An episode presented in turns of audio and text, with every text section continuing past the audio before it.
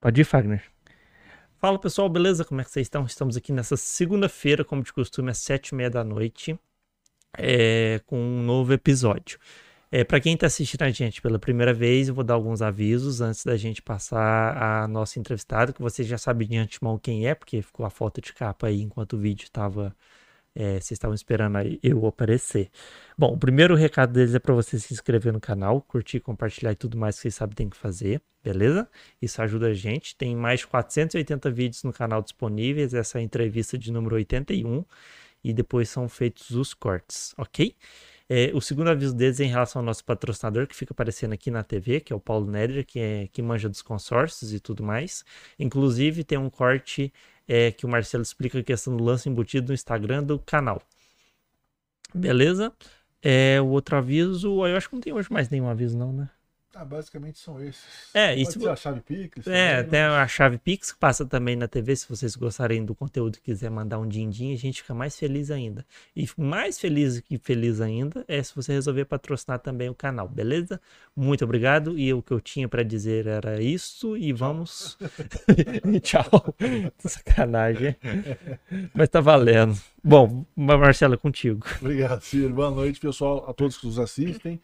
Fagner, muito boa noite, boa noite a todo mundo. E eu vou apresentar a nossa convidada de hoje. O nome dela é Gisele do Prado Siqueira, é pedagoga, doutora em Ciências da Religião pela PUC Minas, professora do Departamento de Ciências da Religião e do programa de pós-graduação também na PUC Minas.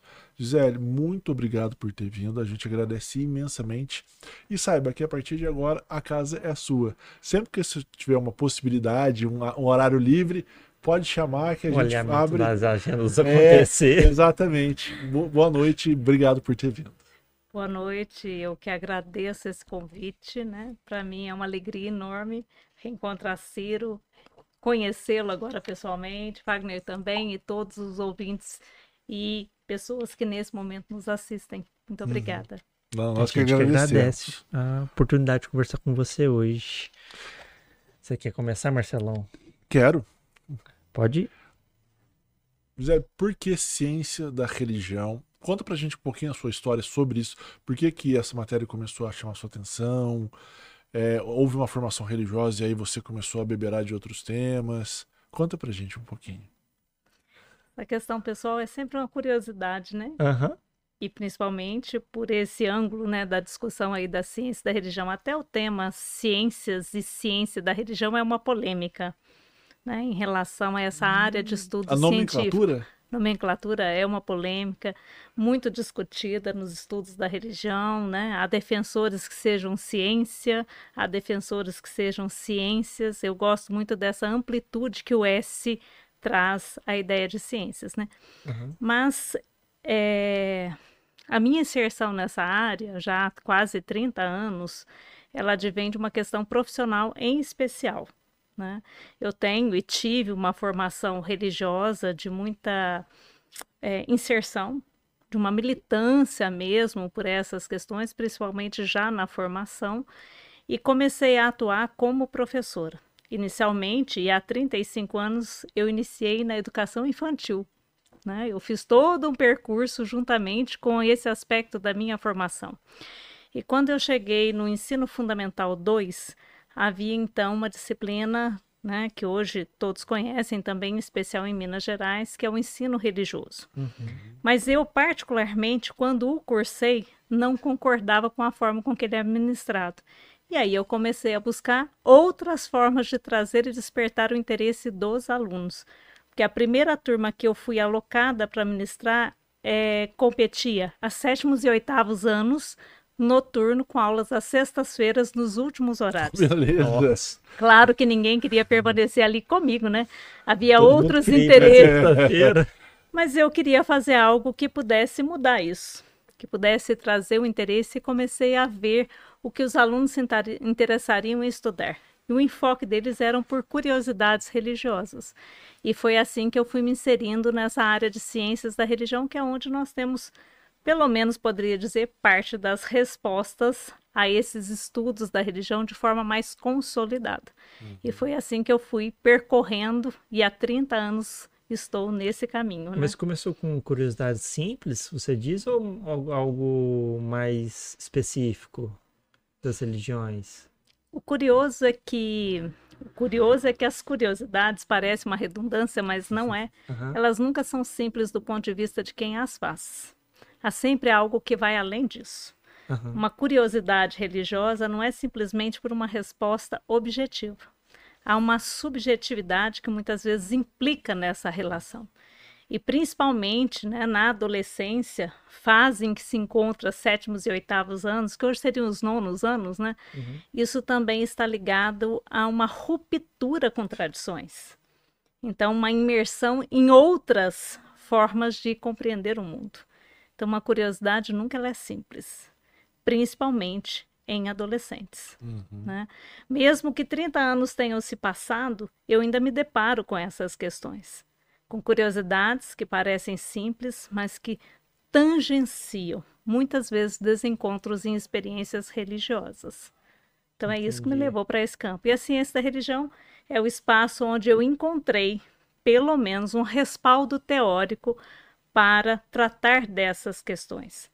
Só que, claro, ao longo desses 30 anos, há uma maturidade de compreender esse fenômeno religioso, né? Uhum. Você fala, quando se diz fenômeno religioso, você diz as religiões como um todo. Não necessariamente.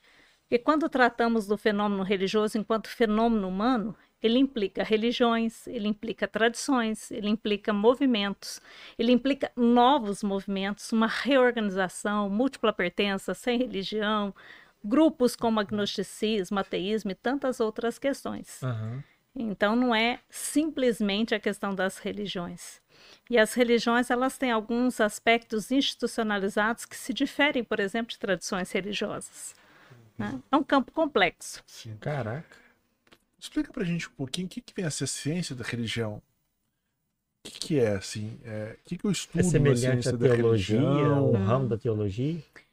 Os primeiros cursos de ciência da religião no Brasil, e aliás, o primeiro deles que foi proposto pela Universidade Federal de Juiz de Fora, lá na década de 70, ele focava em especial também a formação de profissionais que pudessem atuar com o ensino religioso como profissionais egressos desse curso.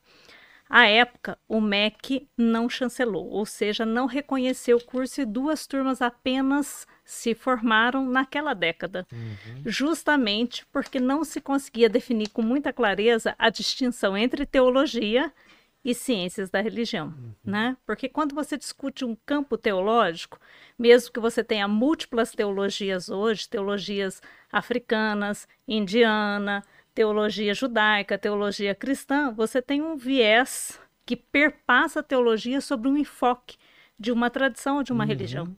As ciências da religião ela vai além desse aspecto, né, desse enfoque doutrinal ou tangenciado por um aspecto religioso ele amplia essa discussão por uma base de formação interdisciplinar. Então, um mesmo elemento ele pode ser observado sob o ponto de vista filosófico, sociológico, psicológico e tantas outras interfaces. E sobre o enfoque da ciência, ele trabalha com as evidências, ele trabalha com dados quantitativos e qualitativos para poder se mensurar esse fenômeno religioso, por exemplo. Uhum. Nós estamos aguardando a questão dos resultados do censo demográfico com muita expectativa, porque nós já temos uma análise de tendências que vem sendo efetivada desde o último censo, tanto no sentido de mudanças quantitativas, como no aspecto da relação de horizontalidade. Acho que eu vou dar um exemplo para ficar mais claro. No censo de 2012, numa relação de horizontalidade cruzando dados, era possível identificar que a escolaridade Desculpa, vamos pegar o censo de 2000 para comparar de 2012. Lá em 2000, cruzando os dados de escolaridade com pertença declarada, nós tínhamos um número maior de pessoas com ascensão na escolarização dentro do espiritismo kardecista. 20 anos se passaram e uma mudança considerável nós tivemos, e já em 2012, o estudo desses dados apontava que escolaridade e pertença declarada se efetivava nas tradições africanas. Porque esses grupos, né, efetivamente também formaram para os estudos da própria comunidade, dos seus enfoques do fenômeno religioso, a própria questão como direcionamento de pesquisas de mestrado e doutorado, e grande parte delas nas ciências sociais, nas ciências da religião. Então, hoje nós temos, segundo os dados de 2012, que é o último que nós temos em termos religiosos, embora o censo tenha sido de 2010, é que a publicação dos dados religiosos foram dois anos depois, nós temos então uma mudança de configuração nesse cenário. A ciência da religião se dedica a isso. E acredita-se que agora já tem uma especulação? Ah, já temos várias. Porque os estudiosos desses campos, nas várias linhas de pesquisa, eles vão delineando esse movimento na forma de estudo. Então, a ciência da religião ela vai estudar esse fenômeno como um todo, uhum. com especificidades, mas com interfaces. Então, essa é a grande diferença para a teologia.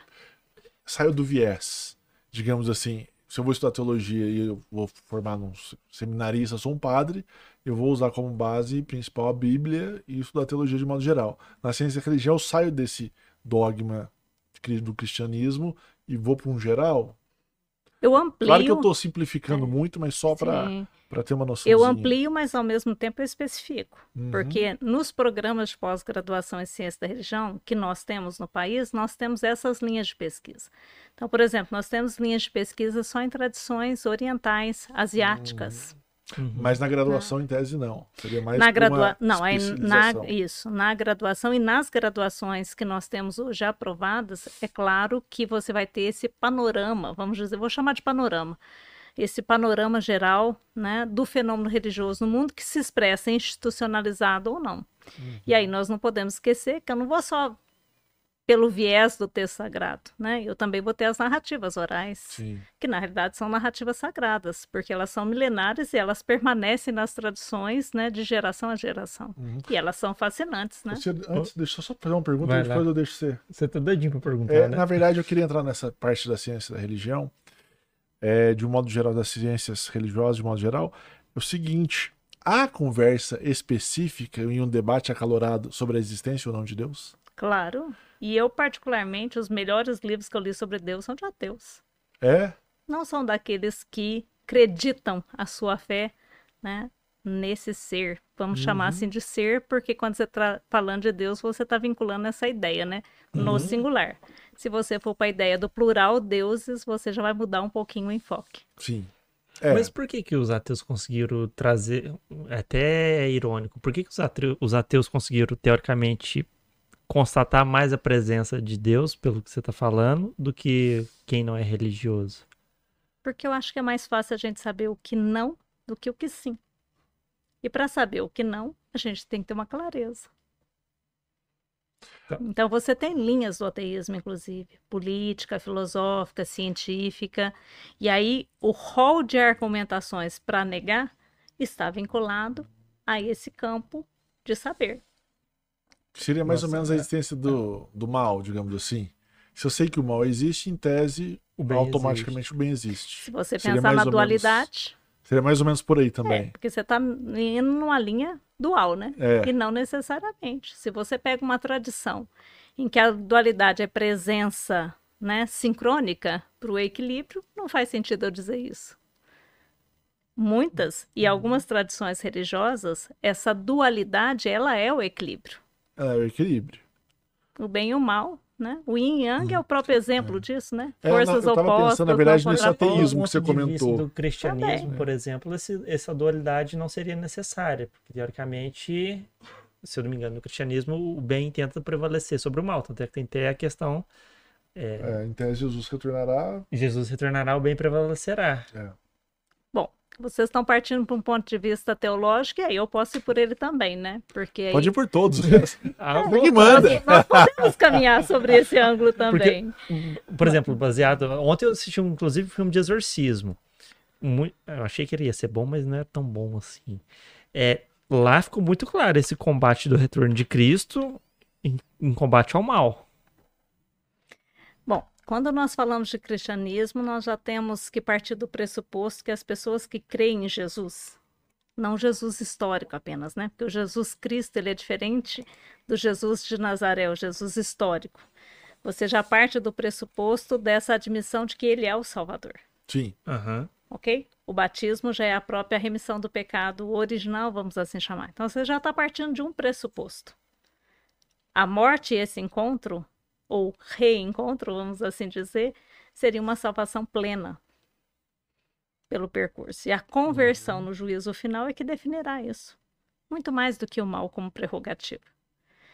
Há mu- muitas explicações sobre o mal na perspectiva de justifica- justificativa das ações. É um outro caminho de se compreender isso.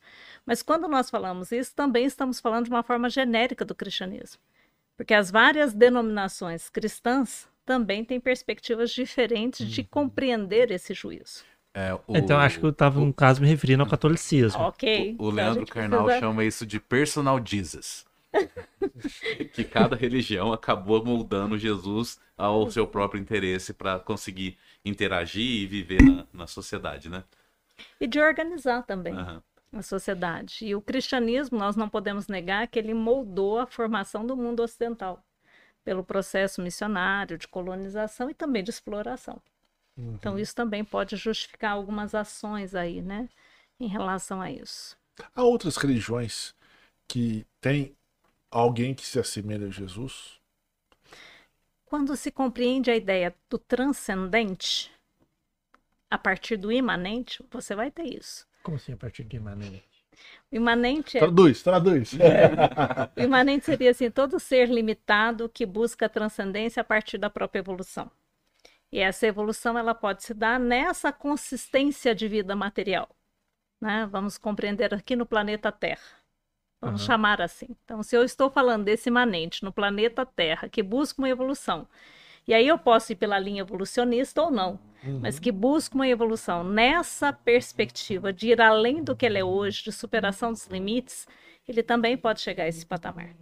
Então você vai ter tradições religiosas, ou diria, religião, que entende Jesus como um espírito de luz, por exemplo. É o espiritismo. Isso, você vai ter uma outra versão que entende Jesus como profeta, como alguém que denunciou ao seu tempo todas as injustiças, mas anuncia Não que eu tô também querendo acertar, mas seria o judaísmo. judaísmo, judaísmo messiânico. Você vai ter no Islã a mesma figura, Jesus é citado como grande profeta. Então você vai tendo Islamismo, perspectivas. Sabia disso, não? Sim. Interessante. E Maria é a única mulher citada nominalmente como a mãe do profeta Jesus no texto do Alcorão. Olha. Caraca. Porque eu achava que, se não me engano, era. Não, não é Maomé, não. Maomé é no islamismo. É. Do Islã mesmo, que nós estamos dizendo. Profeta também. Mas na- no Eu islamismo. sabia é que era citado Jesus. É, eu não sabia que É, era citado sim. Jesus. Porque pra mim se resumia a Jesus figura de Maomé. Não, que Seria o semelhante. não também. Mas no caso. Tá, mas no caso. Nem semelhante, porque são perspectivas diferenciadas. Mas a seu tempo, né? Ah, A figura de Maomé ela é muito posterior a Jesus em termos cronológicos, inclusive. Entendi. Muito posterior, seria Sim, século VII. século VII. Caraca. Tá, mas, é em, mas no islamismo existe a questão da transcendência também? No, Sim, no caso, no há um sentido sentido- sobrenatural. A transcendência, ela não necessariamente ela é sobrenatural, ela é imanente. Se eu pego, por exemplo, o budismo, a ideia de consciência plena, tá ficando muito confuso, gente? Não, tá Tá ficando muito bom. maravilhoso. Tá ficando muito bom. Se ficar muito confuso, É eu bom. posso, eu não, eu posso É bom, depois a de gente uma outra pega e vai. forma. Não. Então, se eu vou para a ideia do imanente no budismo, você vai ter uma evolução que possibilite a consciência plena, mas é em vida. Então, é comum você, inclusive, encontrar dentro dos textos budistas o pressuposto que há mais de mil Budas vivos. Claro que é uma metáfora para poder dizer assim, todas as pessoas podem chegar a esse estágio. Uhum. Então, é um imanente que se supera dentro da perspectiva de iluminação, de iluminado, para chegar a esse estado. É claro que tem muito esforço envolvido nisso. São exercícios espi- espirituais que fazem o percorrer de um caminho que é chamado caminho do meio, ou caminho óctuplo. Isso não é dado, né? Entendi. Isso é conquistado pelo esforço pessoal de se empreender numa busca de evolução. Caraca. Isso, isso eu não me recordava. Dessa passagem. Eu tô achando Tá. que o Ciro precisa fazer cultura Verdade, religiosa novamente. Ciro, Na universidade nós damos uma pincelada apenas nisso, né? Foi Bem por isso que eu lembro de, de comentar às vezes a questão de Nirvana, Karma, mas esse da questão do que você comentou agora eu não recordava mesmo. É. Então, é comum você até ver pessoas que não compreendem muito bem essa questão, dizendo até que o budismo está ligado ao ateísmo. E não é esse o princípio. É porque esses... Ah, tá, tá. Entendi. Mas porque essa imanência, né, ela se constitui como a base da evolução. Mas- Só mas que tem um detalhe curioso, e particularmente isso difere de outras perspectivas. Não há memória pregressa. Porque a consciência é da vida que se coloca no momento presente. Né? Tanto nas tradições que nós chamamos de hinduísmo, que remontam à Índia, antiga, como o próprio budismo, não tem essa perspectiva de memória de vida pregressa. E nem há necessidade de retomá-las. Essa vida pregressa, fala seria reencarnação. Elas são reencarnacionistas, mas elas são da linha do renascimento. Hinduísmo, as tradições que compõem o hinduísmo, que é um conjunto de tradições, né? E do budismo, elas são renascimento, mas estão classificadas dentro de uma perspectiva de reencarnação, de retorno, só que num fluxo contínuo. Diferentemente, por exemplo, do espiritismo, que a reencarnação é missão e escolhas pelo livre-arbítrio, no sentido de que, muitas vezes, as explicações de vidas passadas permitem a compreensão e o fluxo daquilo que se precisa dentro de um processo e dentro de uma missão de evolução. E aí o budismo, o hinduísmo, não. Não. É meio que obrigatório. O Seria renascimento. Porque no espiritismo você tem livre arbítrio, você pode escolher ou não voltar quando você quiser voltar para aprimoramento. Isso. No budismo e hinduísmo seria meio que, ah, você tem que voltar e pronto. Até que você quebre esse ciclo. Até que você consiga chegar no nirvana. Isso. Seria isso. Só que o nirvana no hinduísmo ele tem uma perspectiva, embora o termo seja o mesmo, o nirvana no budismo ele tem outra perspectiva. Não podemos esquecer que o Siddhartha Gautama, né, aquele que foi considerado iluminado, que chegou O ao estado, Buda, né? exatamente. Ele, em primeira instância, teve toda uma formação no hindu, no hinduísmo. Ou seja, puxa muito do que ele Sim. acredita para Então, aí o, Nirvana mesmo. seria o estado pleno, não necessariamente você voltaria pra cá pra se aperfeiçoar. Não, aí seria a quebra mesmo. A quebra das do renascimento para esse alcance. Só que no budismo é a consciência plena em vida. No hinduísmo é a volta ao Brahma e tem todo um ciclo de retorno ao Brahma com resgate do Atman da- das almas e tem todo um festival para que isso aconteça, que retoma uma mitologia também muito antiga, né, que explica o néctar da imortalidade é chamado de Kumbh Mela, que acontece de 12 em 12 anos num ciclo de quatro cidades, em especial na Índia. Estão vendo como isso envolve muitos elementos? E aí, quando eu falo de mitologia, quando eu falo de festival, estou falando de rituais. Quando eu falo de rituais, eu estou falando de símbolos, eu falo do sagrado, que é naquele momento, naqueles dias em que se alinham os astros, né? Dentro de uma concepção astrológica, que no hinduísmo é prerrogativa primordial, você tem a vinda de Brahma. E nesse momento, então, você tem o resgate e a recomposição de uma energia criadora em Brahma. Aí esse é o Nirvana. Zé, você acha que Deus, e aí cada eh, religião vai chamar de um termo diferente, talvez, eles se assemelham? Então, por exemplo, no cristianismo nós temos Deus, consta na Bíblia, que é Jeová. Aí, de repente, no hinduísmo a gente tem também um Deus, e esse Deus ele é muito parecido com o Deus do cristianismo, É, lá. ou não? Não, eu tô, tô só. No Islã é lá. É, eu tô só conjecturando a, a hipótese. Aí, por exemplo, você vai até para a tradição nórdica. Ah, tem um deus. Esse deus ele se assemelha ou não? Eu tô viajando e cada deus é bem diferente do outro. Bom, Porque você, Antes- vocês devem ter provavelmente de pensado ser- nessa conversa. antes de, antes de ser ciências da religião, na Europa nós tivemos os estudos da religião e um dos enfoques desses estudos da religião foi a história comparada das religiões. E aí, dentro da história comparada das religiões, você tem a comparação entre vários elementos que constituem tradições e religiões. Claro que um deles é o transcendente. Uhum. Então, essa compreensão de Deus, de deuses, né, na ciência da religião nós reconhecemos como transcendente, algo que está além do imanente, Uhum. né? Ou que alcançou esse status de estar além do imanente, como nós estávamos falando agora há pouco dessa, desse estado de Buda. Então, quando nós falamos sobre esse viés de estudo comparado das religiões, é possível também colocar num patamar de compreensão ou de similitude simbólica esses vários elementos. Mas se eu vou para a questão do hindu, que você aí citou, porque eu havia citado Brahma Sim. aqui, né? Brahma Exato. até o Deus Criador. Mas lá ele não tem uma atuação na unicidade.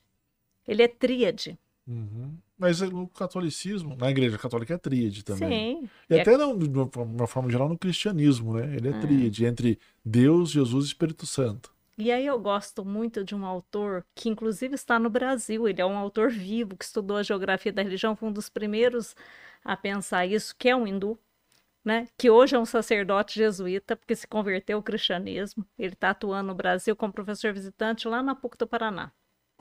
E ele nos apresentou estudos dessa questão migratória que também possibilitou essas várias representações, né, desse transcendente em figuras que se assemelham à ideia cíclica, como é na questão do hindu, né? E aí o ciclo ele Dos cria 12 em 12 tríade, anos.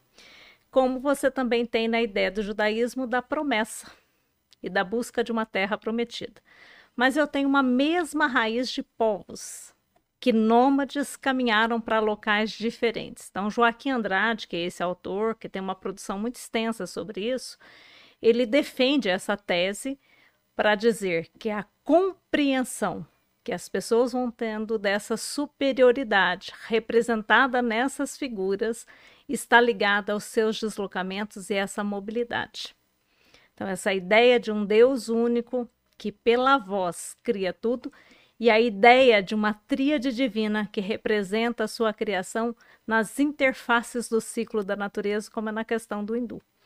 E é claro que judaísmo traz todas, ou melhor, nós trazemos essas heranças judaicas com uma presença muito forte no cristianismo. Uhum. Mas o cristianismo ele é dialogal, porque ele também foi uma tradição de difusão a partir daqueles que são chamados de apóstolos e que conheceram também outros povos e culturas e que foram também aprimorando essa forma até uma junção de um texto sagrado que norteou um pouco disso, mas só no século IV.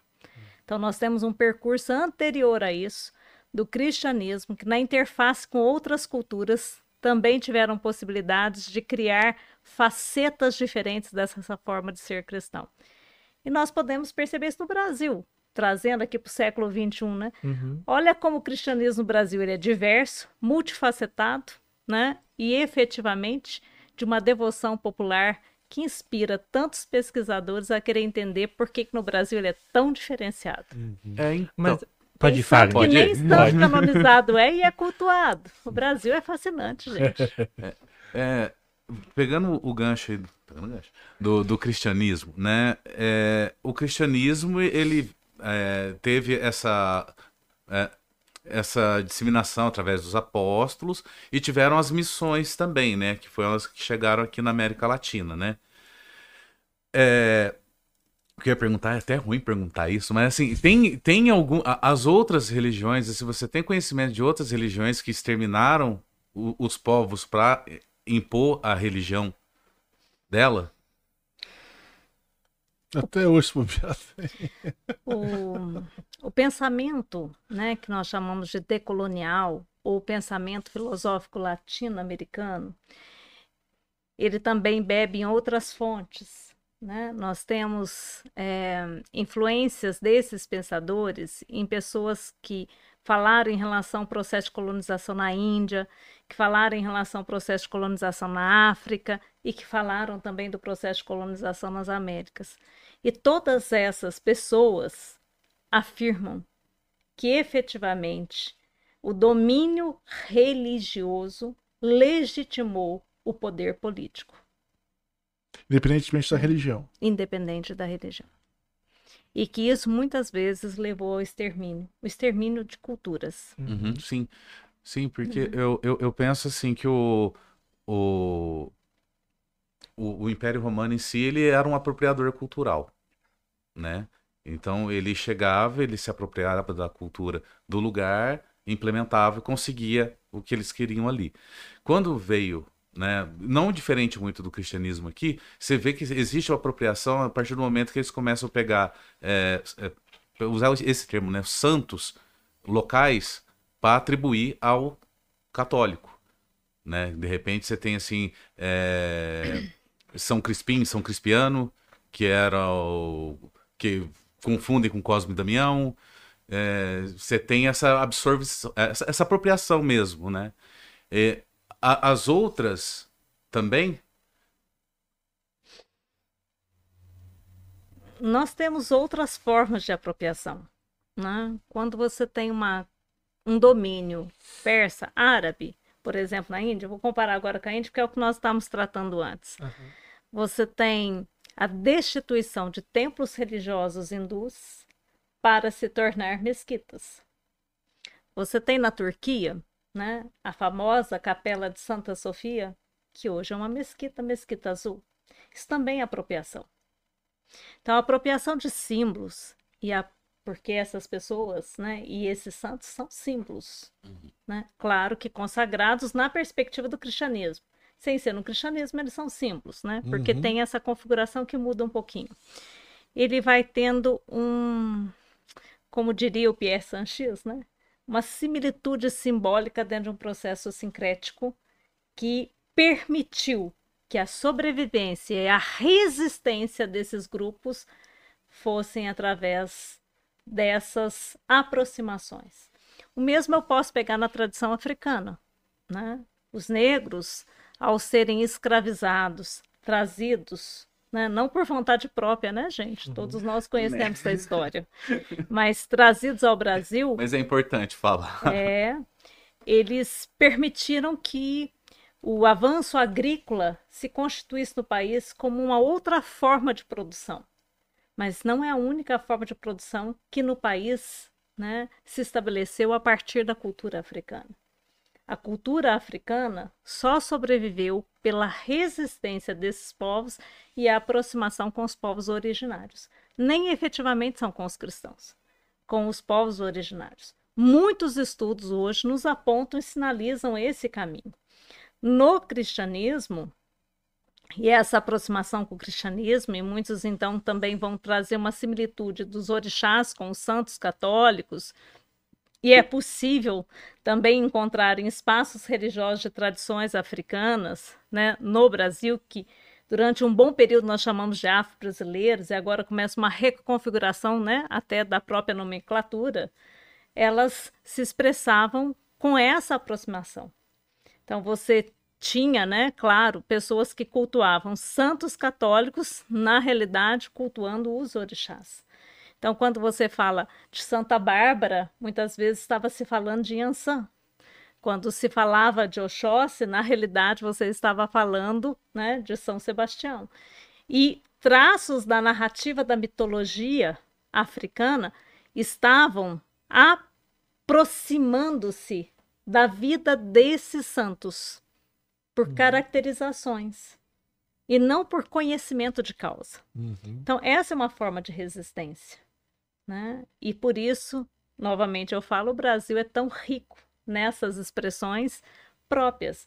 E a religiosidade popular é que abrigou tudo isso no sentido de acolher essa pluralidade, essas diferenças e, ao mesmo tempo, criou espaço para as peculiaridades, para as singularidades que aqui se, se tem. Quando os escravos voltaram, por exemplo, para a África numa condição de libertos, e a gente chama de escravos porque foi a condição com que eles voltaram, inclusive muitos deles, na condição de libertos, eles não encontraram na África as mesmas expressões que aqui havia. Uhum. Tanto é que lá se formou as comunidades afro-brasileiras. Uhum. Que é mais ou menos igual, trazendo para um outro lado, o jiu-jitsu, né? Só fazendo um para, uma analogia, assim, é um paralelo, que o jiu-jitsu é uma arte milenar, tal, tal, tal, e o Brasil desenvolveu o Brazilian Jiu-Jitsu, ou seja, um jiu-jitsu do Brasil. Então seria mais ou menos isso. Isso, como seria Não é? também no Brasil a Umbanda que é própria É. do Brasil, que é sincrética e o Aí vo- é, volta pra lá e fala, não, não, isso aqui não é o que a Não. gente ensina, isso aí é o que tá lá no Brasil. Que E é- aqui traz essa junção. é possível nem, me- nem mais falar só de Umbanda, já é Umbandas, ela é plural, né? E assim por diante. Várias bandas. Isso, se- Não isso é várias também... bandas, são outras formas de expressão, como um bandaime, como um banda sertaneja, como exemplificação. Isso também se aplica ao cristianismo, ou o cristianismo conseguiu ter uma uniformidade maior? Claro que tem suas vertentes, mas todos eles, vamos supor, se baseiam na Bíblia. Pode ser que a, o católico tenha alguns capítulos a mais, algumas coisas da- das Bíblias dos evangélicos, mas de um modo geral segue aquele texto. Na cultura africana há um texto, desculpa até essa, essa pergunta, há um texto ou é mais que uma coisa cultural de um contar para o outro e isso difundir? Porque às vezes há uma dispersão grande, né? Na África, nós temos narrativas que foram preservadas pela memória oral mesmo, né, transmitidas. E o rigor da aprendizagem dentro da comunidade, dentro do terreiro, né, e com quem sabia e quem sabe fazer, é que garantiu a sobrevivência dessas tradições. Então, quem é filho de um orixá que se diz no Brasil filho de santo, aprende inicialmente com aqueles que já sabem. Então, essa permanência que é repassada na aprendizagem comunitária é um processo educativo. Mas aí pode ter uma variaçãozinha, concorda? De um pai para um filho, aí o filho fala, ó, vamos mudar esse pedacinho e adapto pro meu modo, pro meu jeito de ser. Porque na Bíblia, vou usar a Bíblia, poderia ser o seu Corão, poderia ser qualquer outra religião que tenha algo escrito. Na hora que tem algo escrito, alguém fala um negócio diferente, você tem onde comparar. Fala, não, peraí, aqui tá escrito outra coisa. Hoje nós Alguém temos a descrição pelos estudos e não Uhum. pela própria tradição. A tradição, e ouvindo, inclusive, pais de santo de longa data que estudam conosco no programa, não há um interesse desse registro. Porque a tradição ela é mais forte do que efetivamente o texto escrito. Na tradição, você não tem como burlar. E por isso a seriedade dos papéis desempenhados por eles na comunidade. Eu até acredito Porque que é sim. ancestral.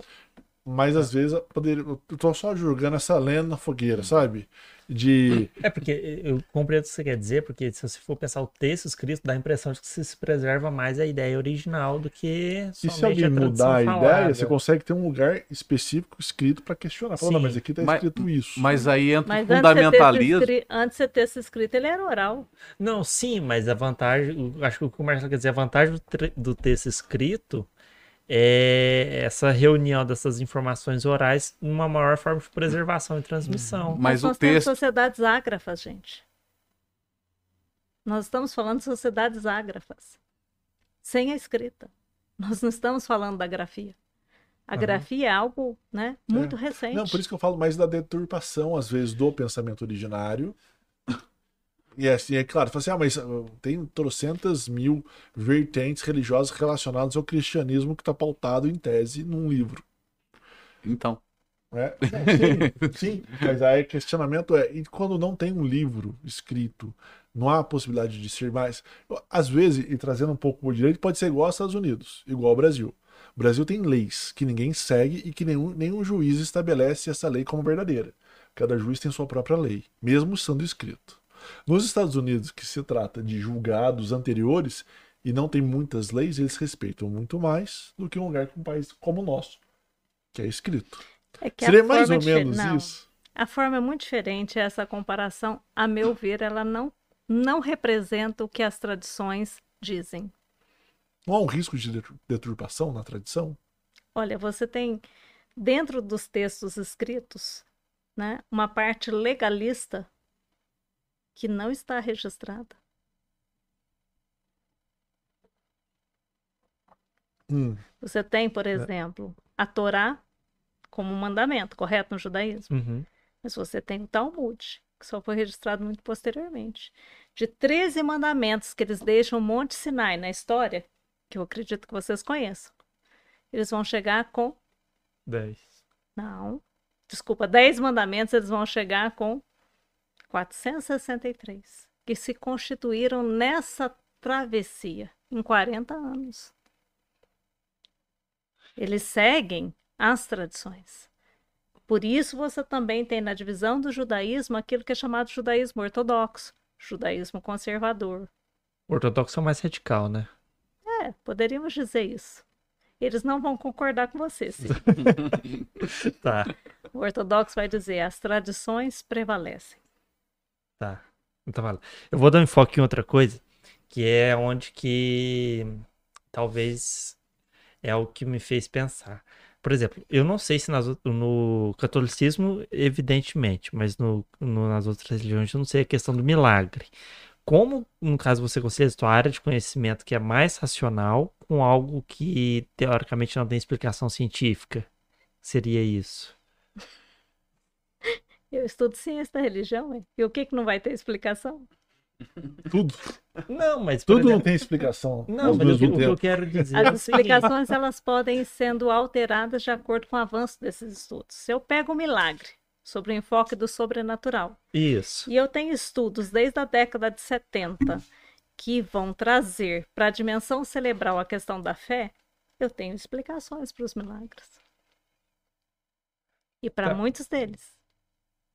Para a grande maioria deles. Como assim? Eu não entendi o que você quis Pois é, dizer. Hoje há uma aproximação muito grande, por exemplo, de saúde e espiritualidade. Uhum. Fala da positividade do pensamento? E até mesmo para o que nós hoje consideramos como até terapias integrativas. O SUS até reconheceu legalmente, já que vocês gostam de leis, né? Legalmente, a validade da evidência desses tratamentos, que antes poderiam ser considerados milagres. O que É. nós temos em termos de estudos dos fenômenos religiosos são os avanços desses estudos na compreensão dos aspectos que tangenciam as explicações que nós chamamos de científicas. Entendi. Entendeu? Entendi. Mas eu quero voltar um pouquinho na questão das sociedades ágrafas. Tá. Vou voltar sobre outro enfoque. E aí talvez ajude também na compreensão de outros elementos com a questão da religiosidade popular. Nós fizemos uma, uma pesquisa e fazemos ainda desde 2015 aqui em Portugal sobre a questão das benzedeiras. E na realidade nós podemos fazer sobre diversos estudos. Nós já classificamos as benzedeiras para, sa- para saber como a materialidade de suas práticas podem aproximar-se de elementos religiosos. Então você tem benzimentos umbandistas, são chamados de benzimentos, por agentes do ofício de benzer que estão vinculados a essa tradição. Né? Muitas vezes o benzimento é até por mediunidade. E acontece bastante. Você tem benzedeiras que são cristãs, católicas, inclusive. Uhum. Você tem a unção na questão evangélica, que também é benzimento, mas é unção. Você tem benzimentos xamânicos. Tudo isso é religiosidade popular. Quando você tem nessa prática religiosa materializada o uso de plantas, que também são medicinais, nós fizemos um estudo de étnico-botânica para saber quais as plantas que as benzedeiras e as benzedeiras e benzedores que aqui em Poço usam. Nós conseguimos classificá-las, inclusive, e buscar na similitude dos estudos com essas plantas quais as propriedades ativas e para que elas servem. De onde vem esse conhecimento? Uhum. Ao estudá-las, ao entrevistá-las, ao gravar e ao, ao escutar inúmeras vezes essas entrevistas, nós começamos a perceber que elas falavam que era por dom ou por missão. E aí essas duas palavras ressoaram muito nas nossas mentes enquanto pesquisadores. Que é dom, que é missão? Vamos buscar no dicionário etimológico para saber. Não é o que elas falavam. Não foi nesses elementos de explicações anteriores que nós buscamos do conhecimento sistematizado que nós encontramos a explicação. Mas foi numa metodologia desenvolvida pela Mary Spink lá da PUC de São Paulo sobre produções discursivas de sentido que nós encontramos a explicação. Então, às vezes, é necessário mudar o método de estudo para a gente compreender o que está sendo dito. Uhum. A missão ela é recebida. E o dom ele é desenvolvido. Benzedeiras e benzedores, de todos que nós mapeamos, muitos deles foram escolhidos para dar continuidade na família. Tem essa herança daquilo que foi aprendido com o avô, que aprendeu com o bisavô, que aprendeu com algum familiar que repassou isso. Nós temos uma benzedeira aqui que, curiosamente, foi escolhida por um vizinho. Ele escreveu as orações até que ela decorasse, e depois ela tinha que destruir a escrita dessas orações, porque era necessário recitá-las. Então, quando você vai vendo nessas práticas discursivas de sentido, num sentido constituído, aprendido, Uhum. e nas narrativas que elas fazem, das experiências sensoriais, também daqueles que passam por benzimento, isso constitui memória afetiva. E muitas dessas memórias afetivas vão ser explicadas sobre o viés da cura, do milagre. E elas colecionam isso. E até de exorcismo, para você ter ideia. Quando se afasta o mal, mal olhado, inveja e tantas outras coisas. Os termos são próprios de uma linguagem desse grupo. E que grupo é esse? É um grupo que se constitui numa aprendizagem ancestral, de saberes ancestrais, que ao buscar sobre o ponto de vista dos estudos, nós conseguimos ir mapeando isso. Frei Chico, que infelizmente faleceu, ele conseguiu localizar orações que, na voz das pessoas do Vale do Jequitinhonha, estavam registradas em devoções que vieram para o Brasil junto com aqueles que primeiro aqui chegaram. Só que vinculado a outras junções, Uhum. com a cura das plantas que os povos originários dominavam, por exemplo. Essa parte de medicina, ah, quase uma medicina popular isso. Junto de religião é algo que eu nunca parei para pensar direito. E aí você começa a dizer que é cura, que é milagre. Onde é que está a explicação? Há necessidade de ampliar esses estudos para a gente compreender melhor o que isso né, é dito. E é isso que eu gosto, é isso que me fascina nas ciências da religião. Eu nunca havia sido benzida até então. Desde então, não perco nenhuma oportunidade mais. Porque é múltiplo. Há um ato de doação imprescindível nessas pessoas. Tem benzedeiros que começaram com 9 anos de idade, estão aí com seus 96 anos benzendo. Gerações inteiras de família. Sabe onde eu descobri isso? Lá na universidade. Então, mas é, no caso das benzedeiras, que leva essa questão, não tem uma religião específica. Tem, eu nós classificamos, inclusive, isso pelos estudos. Tem práticas religiosas. O que nós estamos agora tratando é a questão da materialidade dos símbolos nas práticas e nos usos. E aí você vai ver símbolos que codificam essa vinculação a uma tradição religiosa, por exemplo, mas não necessariamente que tem o mesmo significado que aquela religião atribui. Então você vai ter, olha, curiosamente, né? Tem uma benzedeira que tem à frente no altar para as pessoas que visitam o seu ambiente lá de benzimento, imagens de santos católicos. Na divisória que ela tem daquele espaço, atrás tem um altar de devoção aos seus orixás. E as pessoas não veem, porque muitas vezes o preconceito está nessa intolerância religiosa em relação a tradições que as pessoas julgam ser né, de menor valor. Caraca. Falando em intolerância e talvez é religião de menor valor, eu vou pegar, baseado no filme que eu assisti ontem, o satanismo, no caso, seria a religião mais excluída? Não, É considerado religião? Não, sim, né? É? Sim? Sim, Nossa. Porque pra... mesmo que muitos neguem. Tem uma liga cestária internacional. Acho que juridicamente não é considerado. Quem disse? Acho que o STF. STF. Sei. Nós também temos. Xandão. Xandão disse. Não foi, esse caso não foi Xandão. É, nós também temos aí algumas jurisprudências que acabaram tendo que fazer, né, vir a público um pedido de desculpa às religiões afro-brasileiras, né, por não É. terem sido considerados como religião no caso da retirada de vídeos, né, num canal do YouTube. Estão lembrados É. disso no Rio de Janeiro? É, eu acho que. Essa polêmica já virou tese de doutorado e eu achei Tanto é que fantástico. até no STF chegou a discutir a possibilidade de utilização de animais em cultos. Sim, E aí chegou O caso do Rio Grande do Sul, né? uma métrica. sacrifício. É, exato, falou assim, ó, pode ser dessa forma. Né? Tal, tal, tal, tal, tal, tal, estabeleceu. E eu acho que, na verdade, o, o STF entrou nesse tema do, do satanismo quando pediram isenção relacionadas a livro. Porque quando se imprime livro, você não paga imposto. Uhum. E aí tentaram fazer, não, falou isso aqui não. Imunidade tributária, É. né, que a gente chama. Exato. Aí falaram, isso, isso Mas como é que você classifica. Que- em- É, mas como classifica como religião? É, Por- como você classifica algo que você Se eu gosto de alguma coisa, é religião. algo que teoricamente na minha cabeça parece que é contra uma reli... contra as religiões. Eu tô adorando isso aqui.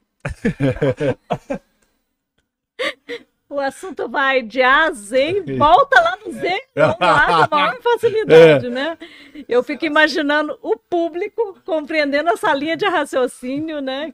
Que é É o que às complexa. vezes dá uma viajada também. Não, mas pode ficar tranquila que daqui a pouco volta. É, tá ok, então.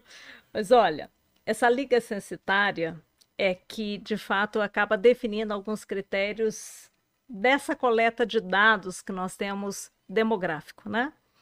O Brasil está vinculado a essa liga. E o quesito religioso, ele também faz parte desses estudos. Então, os dados coletados no Brasil e coletados em outros países, né, na junção do todo é que trazem um cenário mundial, vamos dizer assim. E o quesito religioso também. Então, nós temos né, um relatório mundial das religiões a partir dessa coleta, porque um elemento fundamental para a compreensão da institucionalização religiosa é a questão da pertença declarada. Adeptos. Que se não tiver adepto, a religião está extinta, Sim, correto? sim. Mas se você tem adeptos, você tem essa presença reconhecida socialmente institucionalizada pela declaração, correto? Certo. Essa lógica ficou compreensível? Sim. Ok, então se eu tenho esses dados coletados que geram, o relatório último é de 2012, que geram, então você tem alguns elementos que fazem com que a classificação também crie um escalonamento de praticantes. É possível afirmar que o cristianismo ainda é a maior religião do mundo, mas não é possível mais afirmar que o cristianismo católico seja A O maior do número. o Sim. Brasil era efetivamente o país mais cristão do mundo, mas isso não quer dizer que o Brasil é o país mais católico do mundo. Uhum. É, ainda não. É, ainda é. A tendência muda. E vocês, se acompanharem as notícias, podem verificar que nos últimos dez dias, muitos estudos já começaram a ser apresentados dessa presença evangélica no Brasil. Uhum. Evangélica pentecostal. que aí já tem uma outra perspectiva pelo processo missionário. Então, você tem esses estudos que vão mostrando essas tendências. Então, esses dados coletados é que permitem nos compreender nesse relatório mundial os critérios de classificação e também a indicação de grupos que, antes vinculados a essas divisões religiosas, poderá ou tornar-se-ão, né, vamos dizer assim, autônomos. Então, no Brasil, uma expressão que cresceu bastante é o xamanismo. não, né? Não, é, o, Ah. s- é o xamanismo, né, ameríndio, vamos dizer assim, de derivação do Santo Daime. Santo Daime teve uma expressão de crescimento vertiginosa comparada a outros grupos dentro do próprio xamanismo. Então, né, e com essa expressão também sendo reconhecida no mundo e uma propagação para outros países, inclusive regulamentação internacional de circulação do chá da ayahuasca, né?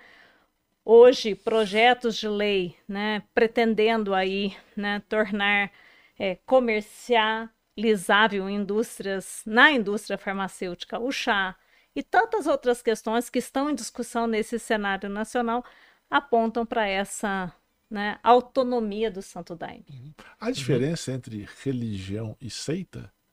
Porque você está comentando, parece que estão muito próximos uma seita por exemplo, se algumas pessoas talvez não tenha requisito de localidade, basta um local, é, basta um local entender isso, já serve como religião. Até até para conseguir essas matrizes africanas, né, que são de pequenos vilarejos. Você fala conseguir- também, tipo, aquela seita do Charles Manson lá, aquela, Exato. aquela loucura lá. É, ou Não, então, Não, não fala o termo.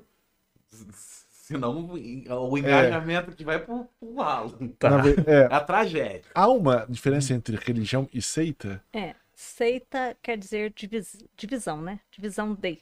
Hoje já é, já é um termo quase nem utilizado. utilizado Nós mais. utilizamos movimentos religiosos e novos movimentos justamente pela pluralidade, por Uhum. algumas características próprias desse fenômeno pós-anos 70. Na verdade, pós-Segunda Guerra Mundial. Uhum. Há uma reconfiguração desses elementos, né?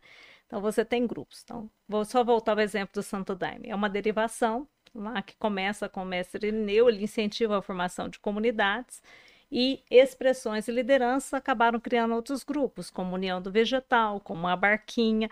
E dentro do próprio Santo Daime, você tem lá a comunidade Santo Alto e você vai ter outras, como aquela que o Sebastião Mota acabou derivando da própria comunidade Santo Daime, criando outras configurações, aproximando-se juridicamente da articulação com grupos esotéricos. Depois, até com o próprio Espiritismo, né? na trajetória vai contar tudo isso dentro dessa historicização desses grupos. Então, você tem articulações. E aí, para ser considerado autônomo, é necessário um, um processo jurídico mesmo. Né? É uma pessoa jurídica. Todos esses movimentos religiosos, eles têm essa tem CNPJ, vamos dizer assim, Uhum, literalmente, sim. até para você requisitar a Mas imunidade isso tributária. no Brasil, não necessariamente Não, em outros países também tem as suas regulamentações internas, né? Em Sim. relação. E alguns países se assemelham, que o Brasil tem, outros não. É, Eu estou imaginando, por exemplo, uma comunidade indígena que tem sua própria fé e que talvez não tenha CNPJ. Isso não é considerado uma religião? Isso é tradição. Aí seria tradição, seria religião. É diferente. E aí está dentro do xamanismo, numa classificação de estudos. Por isso, o xamanismo ameríndio ele tem etnias. Então, se eu pego, né, vamos pensar assim, nos Yanomamis. Se eles tivessem um CNPJ, virava religião. Depende. Depende. Depende também.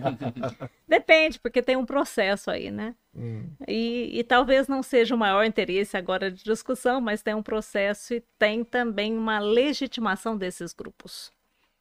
Então, existe hoje um resgate, principalmente de cunho etnográfico, na descrição dos pesquisadores, em especial antropólogos, para a revitalização desses grupos. Isso aconteceu com as tradições também afro no Brasil. Movimento de reafricanização. Uhum. É, eu, Né? eu comento isso mais por causa dessa, em tese, possibilidade de discriminação, digamos assim. É. Ah, isso aqui não é uma religião, isso aqui é uma tradição. Então é como se fosse um andar abaixo. Entende? Não sei se há essa discussão entre o, Claro. né, todo mundo. Claro. O Fábio foi doidinho pra Nossa, falar. Não, Ele tá quase explodindo ali no canto. Ei, ei, ah. É, não, é que assim, dentro, dentro Deixa eu da, ver o chat da ciência da religião, né? é, provavelmente vocês têm as características do, do satanismo. Do, do- É religião? É religião, né? Sim. Sim, é religião. Dessa Dentro religião. dos estudos de ciência da religião, É, na ele- classificação ele Então, então como- tem, tem as características deles. É, eu queria que você falasse um pouquinho, se possível, justamente até para quebrar um, um preconceito que tem, né, principalmente com o- os, cristão, os cristãos para com os outros, que tudo que não envolve ah, o cristianismo é satânico. Essa questão da dualidade é o que mais perpassa essa discussão. satanista, por curiosidade. Eu tenho vários alunos satânicos. Sério? É? Sim, Na PUC? também. Não, que não, que E tem né? os simpatizantes, Uhum. né? E isso é bastante curioso, né? É, sim. É. E eu, particularmente, Uma universidade católica, sei o quê? Satânico. Não tenho nenhuma dificuldade em relação a isso. Não que a própria Mesmo. PUC também vai fazer alguma coisa relacionada, mas Não, é que sim. é, pelo nome, pela concepção, pela forma de pensar, parece que seria alguma coisa mais. Né, falar, então, Mas não é meio contraditório? Você tá cultuando, tipo, a não cultuação de algo. Bom, é porque eu, na realidade, não enxergo sobre esse ângulo, Ciro. Então, se eu pego a origem do próprio satanismo Foi na onde? Nos Estados Foi nos Unidos, Estados Unidos? Califórnia, 1965. A primeira igreja registrada como Igreja de Satã. Anthony LaVey é que a registrou para o requisito de imunidade tributária. Por isso que essa questão do CNPJ muda um pouquinho em algumas caracterizações. E a prerrogativa da criação da Bíblia satânica foi uma exigência para esse registro.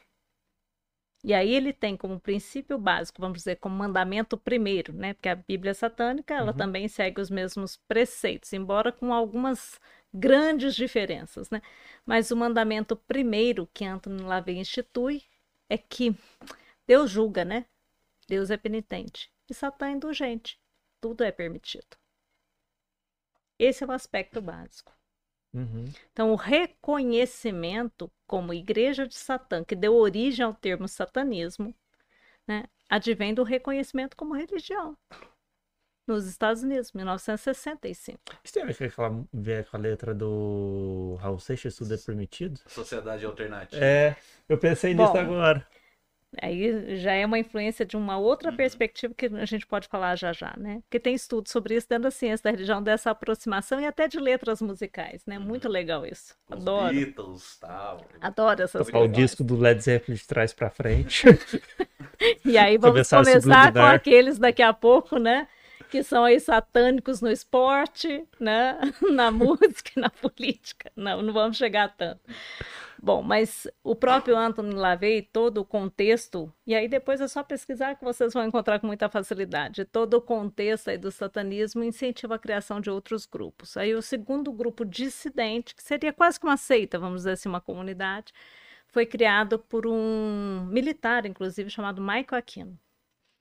O Michael Aquino, ele cria um princípio de hierarquização que o Anthony LaVey não tinha na compreensão da Igreja de Satã. E ele registra também, né, como grupo chamado Templo, né, de Sete. Sete, 19 sete número? Não. Não. Sete TH. deus C- egípcios. C-E-T-H. Ah, tá, É. o deus, deus é, como é que é? Egípcio? Isso, Ah. que reina sobre os espíritos, né? Então você tem a criação em 1975. Só que o Marco Aquino, nesse princípio de hierarquização, ele cria, então, tanto o ritual iniciático, quanto ele cria os rituais de magia negra. E ele registra isso, inclusive no manual. E é esse manual que acabou né, difundindo o satanismo nessa perspectiva sacrificial. Que aí, efetivamente, essa ideia de mal cultuado passa a vigorar. E aí, nesses grupos, né, esse culto a esse mal, entendido assim, por parte das pessoas que não compreendem o que é satanismo, passa a ser configurado em figuras como Bafomé, né, como Lúcifer e como tantos outros. E aí a questão do materialismo predomina. Entendi. Então é sobre esse ângulo. Então você vai me dizer que isso é maléfico? Não, é uma forma de culto ao materialismo, né, de pactos estabelecidos para o poder. Mas as formas com que as pessoas foram articulando o satanismo ao ocultismo, Que é outra vertente? que é outra vertente, que é dissidente, que muitas vezes não é regulamentada, porque ela tem leis próprias constituídas no grupo, é que vão trazendo configurações e às vezes até mesmo outras dissidências. Voltando É. um pouquinho nesse negócio do satanismo e da liberdade, e aí eu, eu lembrei de um texto, né? Vou até ler rapidinho aqui, Você que é do, aí, né? é, que é do João 1010. E ele fala assim: o ladrão veio para roubar, matar e destruir. Né? Quando Jesus está falando, e eu vim para que tenham vida plena e plena em abundância. Então, na hora que fala do satanismo, para mim vem isso: pessoas que querem matar, roubar e destruir, ponto. Pode ser uma É. dualidade, ah, o Marcelo é dual e tal, pode ser. E aí eu tô mentindo um pouco da minha opinião também, quer, quer ser, seja. Mas não é isso também. E aí, na hora que eles colocam, assim, ah, liberdade, mentira. Porque, em tese, na hora que eles pregam alguém que, na verdade, veio pra matar, roubar e destruir, não veio pra dar liberdade. Veio pra dar algo diferente. Entende o que eu quero dizer? E aí, por isso que entra em choque, até quando o próprio STF fala, não, isso aqui não, Os caras vieram pra roubar, matar e destruir, mano. Ponto. É, a ideia de destruição é muito forte. É que eu tô com um filme na cabeça de ontem Né? também, baseado nisso. Tava destruindo tudo lá. É. e aí cria essas vertentes, tipo, né, meio tipo, ah, não, a gente é o satanismo da liberdade. Eu tenho várias Não é preocupações assim? em relação a isso. A primeira questão é que muitas das difusões elas são feitas superficialmente. E hoje, o fenômeno religioso difundido pelos TikToks, é um perigo. pelos Sim, Esse influencers, vídeo de um minuto. pelos influencers, eu não sou contra a democratização de forma alguma do conteúdo. Ao contrário. Eu acho que a liberdade de expressão ela deve ser garantida. Mas muitas vezes as expressões não têm fundamentação. Uhum. Então, particularmente nos últimos anos, eu tenho mais desconstruído informações que as pessoas têm acesso e tentado reconstruir conteúdos a partir das bases científicas. Sinceramente. Uhum. E mesmo dentro dos ambientes religiosos. Sim. E, a- e agora que eu comento do cristianismo, o cristianismo também ele traz várias vertentes. Sim. Tanto é que cria-se uma profusão de igrejas e aí cada uma com sua própria Bíblia. Você tem uma profusão muito grande a partir do momento que não tem uma formação teológica das lideranças. Essa é uma realidade Uhum. constatada pelos estudos. Porque Pentecostes e os seus dons, inclusive o dom da palavra, também dispôs as lideranças falarem em nome de e a partir das Uhum. suas interpretações. Então você vai tendo grupos. Quando nós mapeamos poços, nós mapeamos poços no Uhum. quesito religioso. Nós temos um mapeamento religioso de poços, o estudamos de forma, eu diria, até bastante interessante, né? E agora estamos querendo remapear para ver a mobilidade que aconteceu pós-pandemia, porque se reconfigura tudo pós-pandemia, né, gente? Uhum. E, e nós temos, inclusive, a identificação de igrejas que surgiram aqui em Poços de Caldas. Sim. Sim, aqui mesmo, com lideranças próprias, né? Poços caldenses. Olha que interessante que isso é. Sim, exatamente. 100% posso. 100% É. poços e que já está exportando, se a gente pode dizer que Poços exporta, É, né? pastores, Igreja, é, já tem filiais, já tem filiais em outros locais. E às vezes é Legal. algum pastor que sai de uma vertente, alguma igreja, ah, não quero, vou abrir a minha. Pronto. Sim, que tem um grupo de seguidores, né? Que também é o um pastor muito bom, a tá lá e tal, tem uma ruptura com algum chefe, É, hierarquicamente É, dizendo. a gente dizer pastor, a gente já está afirmando de uma linha. Vamos dizer lideranças, né? É. Porque eu não tenho só no cristianismo isso. Então, nessa questão das formações de grupos, inclusive no satanismo, você tem uma profusão grande. Porque o satanismo ele também tem a formação de covens, grupos menores. Uhum. Assim como também está no xamanismo místico, na linha da Wicca, por exemplo. Os grupos são pequenos e eles acabam tendo profusão, como você mesmo veio falando ali dos celtas, né, dos nórdicos, você tem uma profusão de panteões. Então, o mesmo vai acontecer nessa nova concepção. Por isso, tudo está dentro de né, um estudo que a gente chama de novos movimentos religiosos, são novas expressões que se Uhum. configuram, não na ideia de uma multidão, mas numa ideia de grupos pequenos que são seguidores fiéis. Uhum. Entendi. Agora, E desculpa Agora só cortar. sentido. eu, O que não, eu eu só quero falar uma coisinha tá. antes disso para também não perder. Na E aí- claro. E aí você tem, por exemplo, no satanismo, muitas pessoas que começaram vinculados ao materialismo de lá veio, porque é simplesmente materialismo mesmo, Uhum. e passam pela necessidade de configurar e materializar isso em atos sacrificiais. Então vai mudando dentro dos grupos. Uhum. Entendi. É que a gente comenta do satanismo porque, mesmo, por exemplo, ah, tem outra religi- outras religiões. Ah, claro, baseado no cristianismo, fala assim, ah, mas você não está adorando o Deus verdadeiro. Ou eles também pensam isso do cristianismo. E ah, né? Ah, não, você tem que adorar esse, você tem que adorar esse. E isso gera muita intolerância religiosa. O satanismo, ele pega o contrário, né? Ele pega, e aí pode me corrigir, claro, a qualquer momento. Ele pega, por exemplo, o dual entre o Deus e o mal e fala, vou adorar o mal, não vou adorar o bom. Todas as suas religiões, de modo geral, estão adorando o bom. É, mas aí a gente tem a Não questão é? da personificação, porque a dualidade é bem e mal.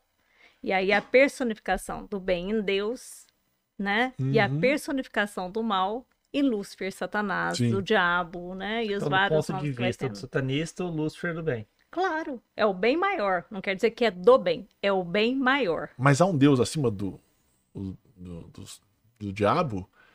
Por exemplo, porque em tese, o Diabo diabo é um anjo caído. Então ele é abaixo de Deus. né? Essa é uma, Lúcifer. essa é uma configuração de hierarquização. É, mas Lúcifer, em tese, ele é abaixo de Deus na, na concepção Isso é cristã. interpretação, compreende? Sim, mas eu queria saber a, a compreensão do satanista. Por exemplo, tem Deus, aí Lúcifer é um anjo caído, então ele tá abaixo de Mas Deus. quem diz que no satanismo Lúcifer é um anjo caído? Não, então, é isso que eu queria saber. Não é, ué. Como é existe Deus acima de Lúcifer? Não, existe O Lúcifer é Deus? um patamar né, ou de horizontalidade, não de verticalidade. Deus e Lúcifer é irmãos. O enaltecimento era a mesma de coisa, Deus. É tipo isso? O enaltecimento de Deus como bem maior, ele é cristão. Por isso a ideia do transcendente. Mas o Lúcifer não vem do cristianismo? Não é, não é- o, Mas o- quando o você vai- satanismo não é Olha, pautado Lavei era um cristão Bíblia. fervoroso. Então, Ele rompe com isso quando ele entende o que é hipocrisia. mas aí ele usa a própria Bíblia como parâmetro. Então ele fala assim: olha, peraí, eu sou cristão Não, e eu ele entendo. usa a formação que ele teve para criar as bases do satanismo. Exato, mas aí na própria Bíblia diz que Lúcifer é um anjo caído. Mas ele não usa a Bíblia. Ele faz uma. Ah, então, para ele, ele assim. Então, Ele pra, tem a Bíblia é, satânica. pra ele. Então, para ele não existe. Ou existe Deus e existe Lúcifer. Não Ou, existe a preocupação com Deus. o Deus O é, Deus é Lúcifer. então não existe Deus para ele. é porque assim, você acima. ainda... Mas acima você de adora Lúcifer. dualidade. é que eu tô usando essa. Então, para ele não existe. E nem tem essa preocupação. Mas para outros satanistas existe essa dualidade. Você vai ter a configuração, por exemplo, que começa nessa hierarquização, e por isso a necessidade ritualística com o grupo do Michael Aquino. Por isso que vai ser divergente quando cria os rituais de magia negra. E por que negra? Né? Porque isso não está ligado à negritude, por favor. Nem tinha essa concepção Sim. lá em 75, quando ele cria. Mas pela manipulação do poder da magia, que é bem diferenciado. E aí seria uma magia pro mal? Ou uma magia pro. É, É quando você é que a pode gente- instrumentalizar o mal para conseguir o que se quer. mesmo que se prejudique alguém. Sim?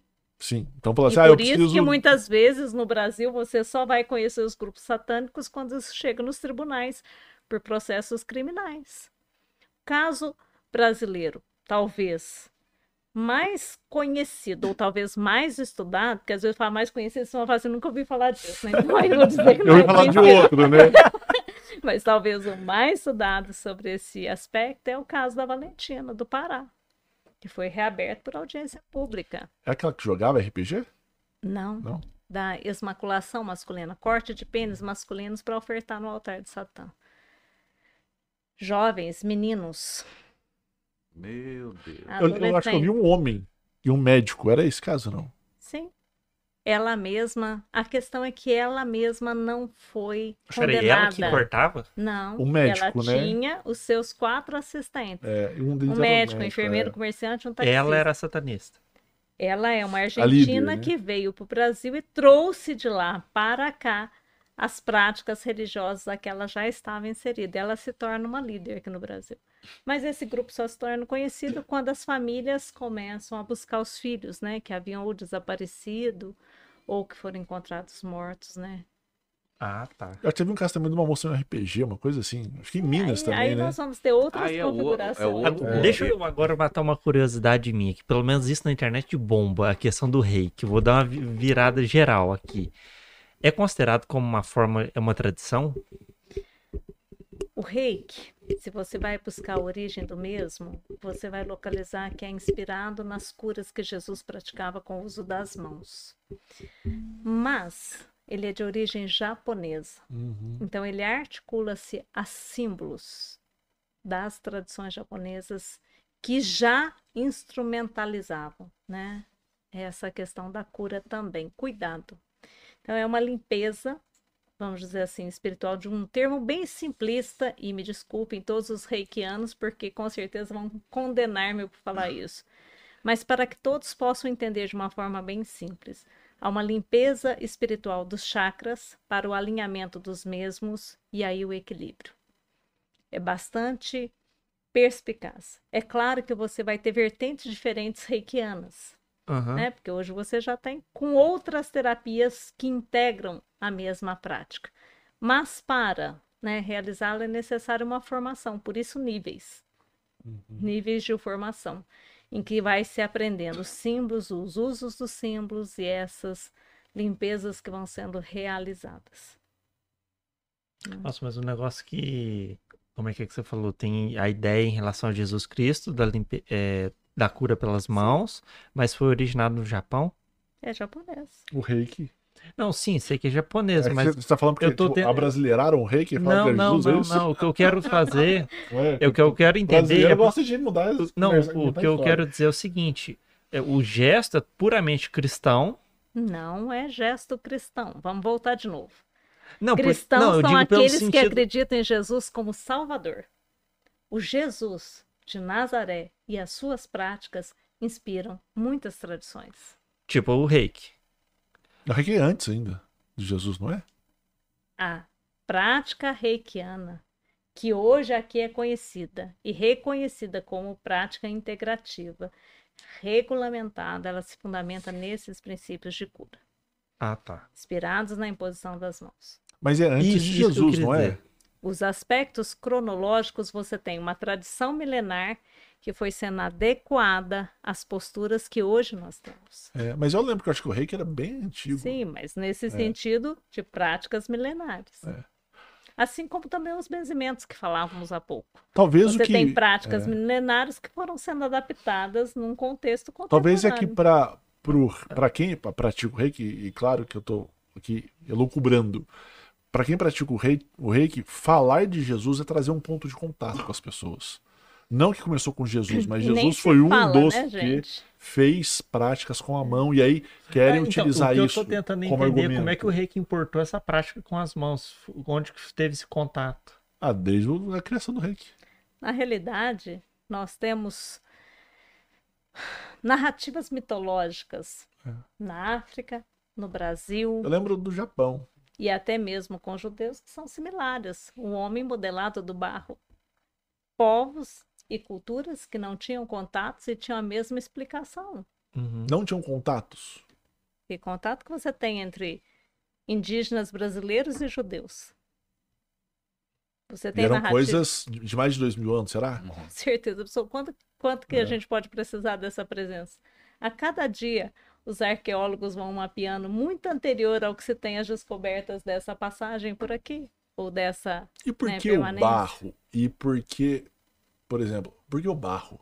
Assim, ah, porque o, argila? é, por que, que eles usam, várias religiões usam o barro? É Nós por onde temos- molda, né? Nós temos vários povos indígenas que moldavam né, a argila, inclusive, para utensílios que utilizam, Ah, não, E sim, mas para falar da mesmo- criação do ser humano. Mas até mesmo para o retorno dele na morte. Vasos de outros para sepultamentos, por exemplo. Você tem na tradição africana a mesma perspectiva. E é linda a narrativa africana. Você tem a presença de Nanã que oferece a lama, mas você tem Oxalá que modela. Você tem Exu que Não- e, não, observa. há- e não há falar em coincidência. Qual é a explicação? E eu até hoje não a encontrei. Mesmo que eu tenha estudos E, ah, não comparados vale das religiões. É a mesma coisa do- dos padrões de pirâmides, né? Que você Claro. encontra aqui na, na América Com os Latina. maias. Com os maias, você encontra lá É. também. Será que não teve um ponto de contato? Hum, Eu espero que os arqueólogos consigam um dia nos dizer pelas evidências dos artefatos encontrados, mas até agora, nos estudos comparados da religião, você não tem. O que você tem é a similitude de elementos nessas narrativas. Que não se conversava. Nem... não tinha ponto Nós de não, contato. nós, não, nós não temos, né, até agora, nenhuma evidência de que havia contato entre eles. Como nós estamos fazendo agora, podemos fazer com alguém que está lá no Japão para falar do reiki, ou que Hum. nós podemos fazer com alguém que está lá nos Estados Unidos e Uhum. que compreende o satanismo como religião, ou que no Brasil vai negar isso. Entendi. Né? Caraca. É, ainda. O Marcelo tá muito pensativo. Não, porque eu acho, eu acho realmente muito intrigante. Como é que as coisas semelhantes acontecem sem ponto de contato? É. Aí na minha cabeça teve um ponto de contato, a gente só não sabe qual.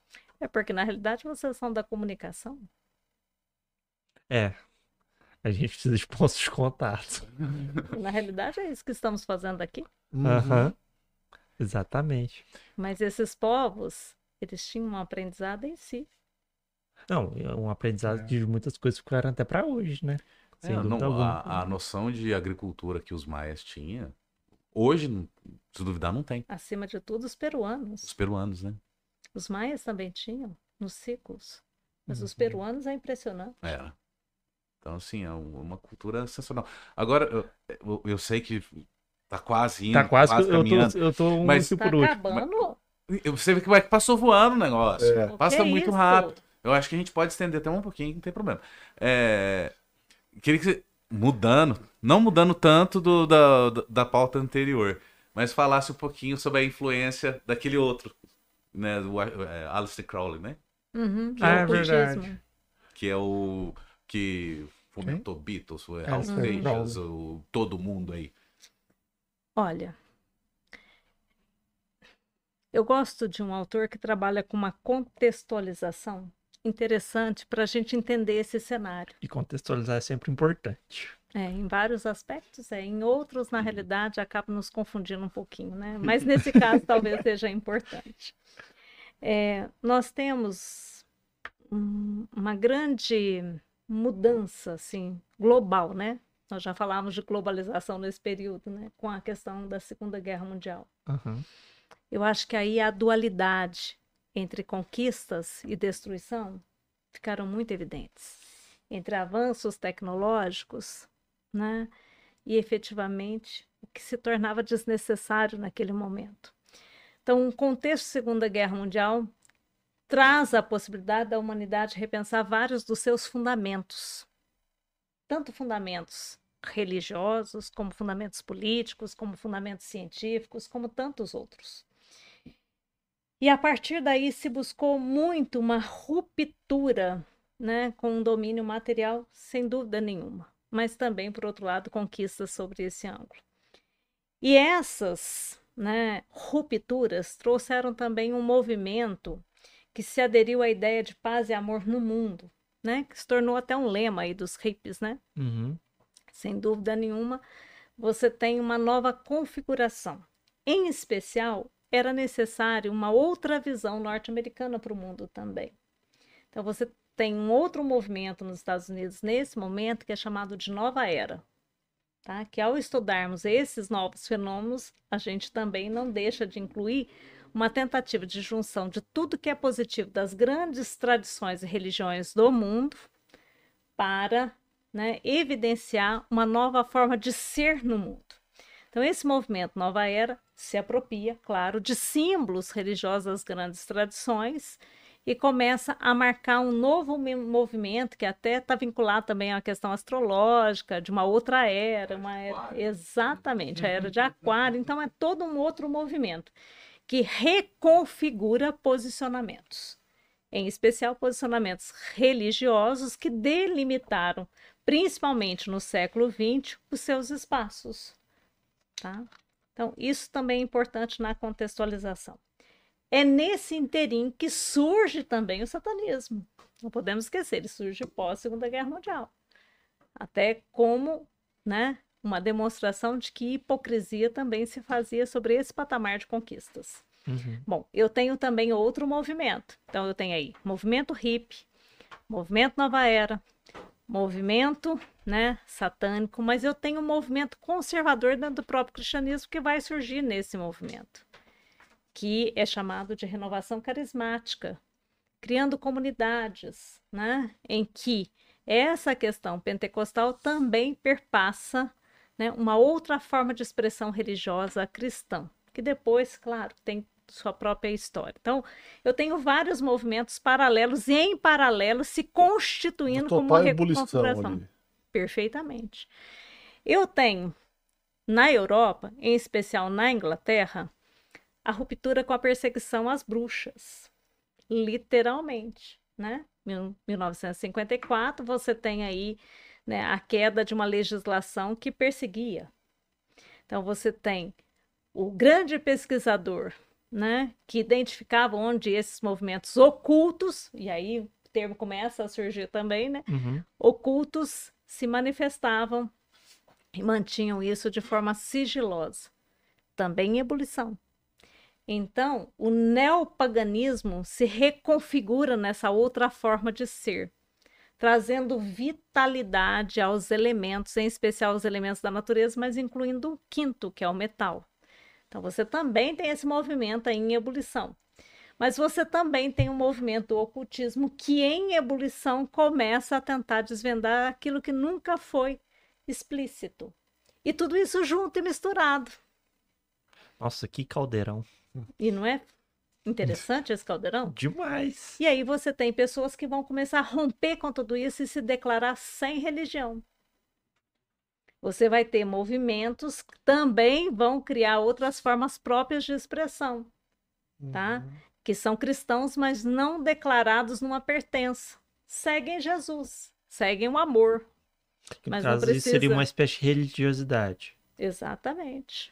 Ah, tá. Independente de uma denominação, mas seguindo os princípios. Entendi. Então você começa a ter tudo isso, né? E você começa a ter um ateísmo mais expressivo nas suas argumentações, embora eles sejam lá do período da Idade Moderna, você começa a ter essa expressividade. Você também começa a ter um grupo que vai dizer assim, efetivamente, olha, Deus é inatingível. Embora, né, nós podemos defender que cremos nesse ser superior, mas ele é incognoscível e não se manifesta na vida humana, os agnósticos. Você vai tendo todas essas expressões se reconfigurando no mundo. Então, o ocultismo também ocupa seus espaços. E as pessoas que nesse momento efetivamente estão à frente de novas buscas humanas começam a buscar essas semelhanças, né? Os Beatles vão até para a Índia, não vão? Compreender esse processo de interiorização. Porque no mundo ocidental você tem um processo de exteriorização em práticas.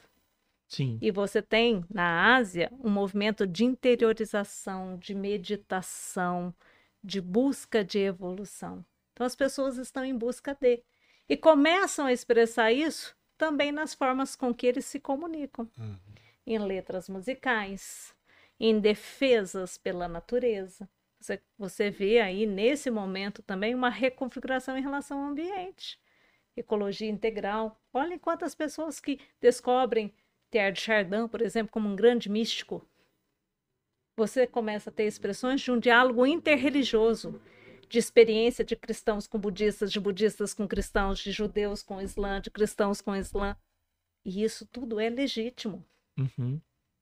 As pessoas estão em busca de Uhum. algo que possa apresentar uma outra forma de ser no mundo que não seja destrutivo. E aí, nessa em busca de, me veio uma pergunta que eu queria ver se tem uma correlação. Já disseram várias vezes que há essa correlação, mas eu queria saber se realmente existe.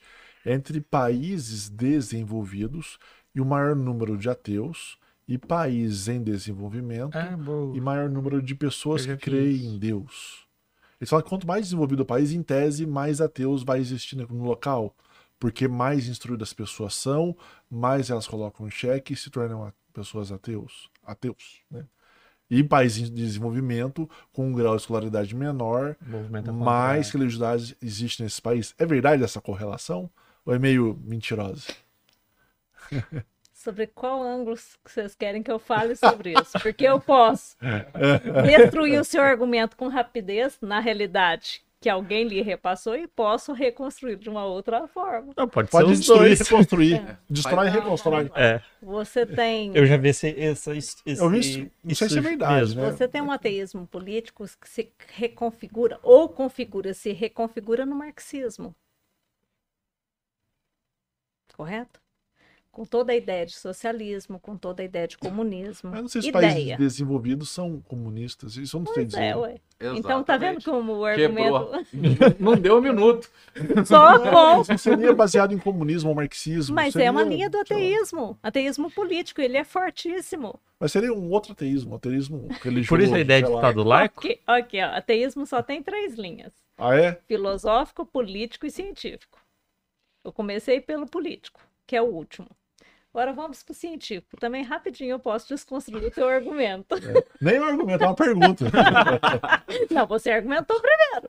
Ah, Você não. trouxe base de comparação entre países. Eu, Não é vendeu o peixe. não, Vendeu o peixe só. Vendeu o eu peixe. só quis argumentar Sim, ai. baseado nisso. Não que seja o meu argumento, que eu Não, também eu não entendi. conheço. Marcelo tentando Eu fugir pela entendi que não é tangente. o seu, É. Eu entendi, mas eu falei assim, é fácil desconstruí-lo rapidinho. Não Se eu pode pego- desconstruir todos. Se eu pego pelo viés científico, uma base do ateísmo científico, ele, ele- a gente até o chama de cienti- é, ateísmo metodológico, pelos métodos né, da não experimentação e evidências dessa presença. Então, isso começa com o evolucionismo, porque a ideia do criacionismo é uma contraposição. Uhum. Hoje você tem aí, né, até que a Terra é plana. Reza a lenda, né?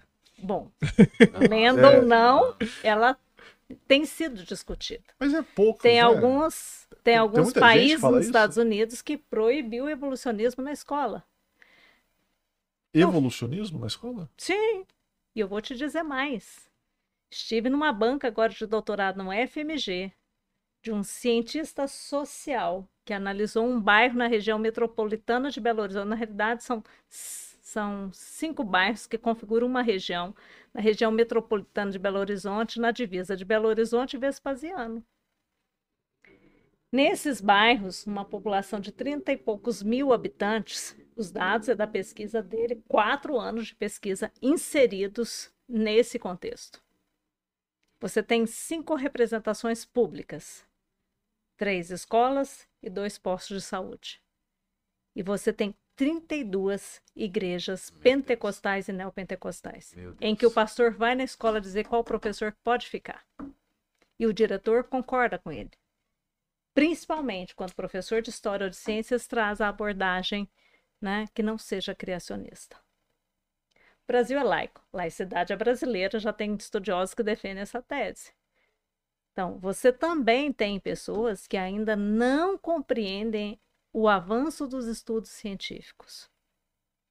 Então, voltando aqui ao argumento, Uhum. quando eu pego essa linha científica, metodológica, eu venho por essa linha darwinista Aham. evolucionista. Uhum. Aí você tem, dentro dessa perspectiva, uma perspectiva que é biológica, mas você tem uma outra perspectiva que não é só biológica. E na perspectiva biológica, hoje a maior discussão, uma discussão muito atual, é do diálogo interespécies.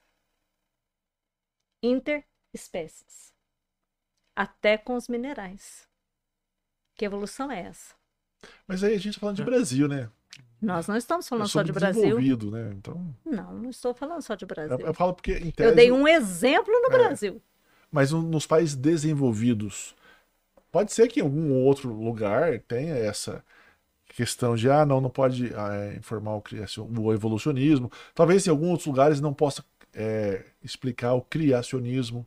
Talvez tenha algum né, país, alguma que fala, não, criacionismo não entra, que evolucionismo, eu não, porque é o mais científico possível. O que que é um país evoluído economicamente? É, o que a gente chama esses países de primeiro mundo, de segundo, que praticamente não existe mais, e de terceiro, que são os nossos. Vou pegar a França. Ele está entre o G7, correto? Uhum. País em que é berço da laicidade. Em que a prerrogativa do ateísmo prevaleceu. A mobilidade reconfigurou a França. Hoje você tem um número de pessoas declaradas em pertença do Islã, Mas aí é baseado na própria imigração que tá tendo lá, né? mas reconfigura Sim, e com acesso. mas lá tá tendo um grande problema político por Claro. causa também dessa grande imigração que tá E aí, existindo quando lá. você vê a liberdade religiosa colocada em questão, você vê que há fundamentalismo Sim. e que há uma negação do ateísmo e que há uma predominância do criacionismo sobre o ponto de vista do Islã. E nesses outros países? Eu posso pegar a Alemanha, Uhum. posso pegar a Irlanda. Olha os conflitos. Acho que Coreia, posso pegar qualquer um desses. A do norte ou Então, do sul? é, do sul, né? Do Os norte- conflitos se estabelecem. Então, o que, que nós temos hoje? Uma argumentação nessa perspectiva populacional, escolaridade e compreensão ou vinculação ao ateísmo que não é mais verdadeira. Ela já foi, Mas já mas foi. não é essa- mais. Já, já foi comentei- parte dos estudos. Mas há uma reconfiguração, gente. E em especial na Europa, uma reconfiguração dessa mobilidade humana que reconstitui outras formas de expressão. E que os países têm tentado encontrar alternativas para isso. Eles falam que a tendência é que na França daqui a pouco tenha mais islamismo, islamismo do que qualquer outra religião, até pela grande quantidade de imigração e da profissão de filhos, né? E na, nas E, tendências eu- aí, e né, aqui eu não tô falando de direitismo, ah, é direitismo, Não, né? não estamos falando disso, não. E nas tendências dos estudos religiosos, o Islã vai superar o cristianismo em número de adeptos. Já superou o cristianismo católico, reconhecido inclusive pelo próprio Vaticano em 2015. Superará. E quando eu pego, por exemplo, a linha do ateísmo filosófico, cujo berço é o existencialismo, né? que inclusive se decreta a morte de Deus, e aí eu posso pegar tantas interfaces. Olha a angústia humana Uhum. que se estabeleceu, inclusive nesses textos. As orações são belíssimas, de uma busca profunda por algo que dê sentido à existência. Gisele, só- posso entrar no- no- nesse aspecto, da, por exemplo, da França? Você acha que há a possibilidade de islamistas extremos, cristãos extremos, gerar um grande problema nesses países por querer predominar a sua própria religião e não fazer o que você comentou, comentou com a gente desde o início, que é o respeito cada um pela religio- religio- religiosidade Religiosidade. do outro? O Islã, a gente tem três grandes divisões, né? Duas desde o princípio, desde o século VII, pós-morte de Muhammad, né? Que hoje aqui nós, em língua portuguesa, utilizamos mais como Maomé. E eu tenho uma terceira vertente que inicia-se no século XVIII, assim como várias outras que no século XVIII se iniciam, né? Como protestantismo pentecostal, né? Como é, várias linhas budistas, judaicas. O século XVIII é um século muito efervescente, assim como também foi o século XX. Mas, né, essa linha súfica é uma linha de uma ordem mística, que não tem tanta expressividade. Então, a expressividade maior, talvez mais conhecida do Islã, esteja ainda entre os sunitas e os xiitas.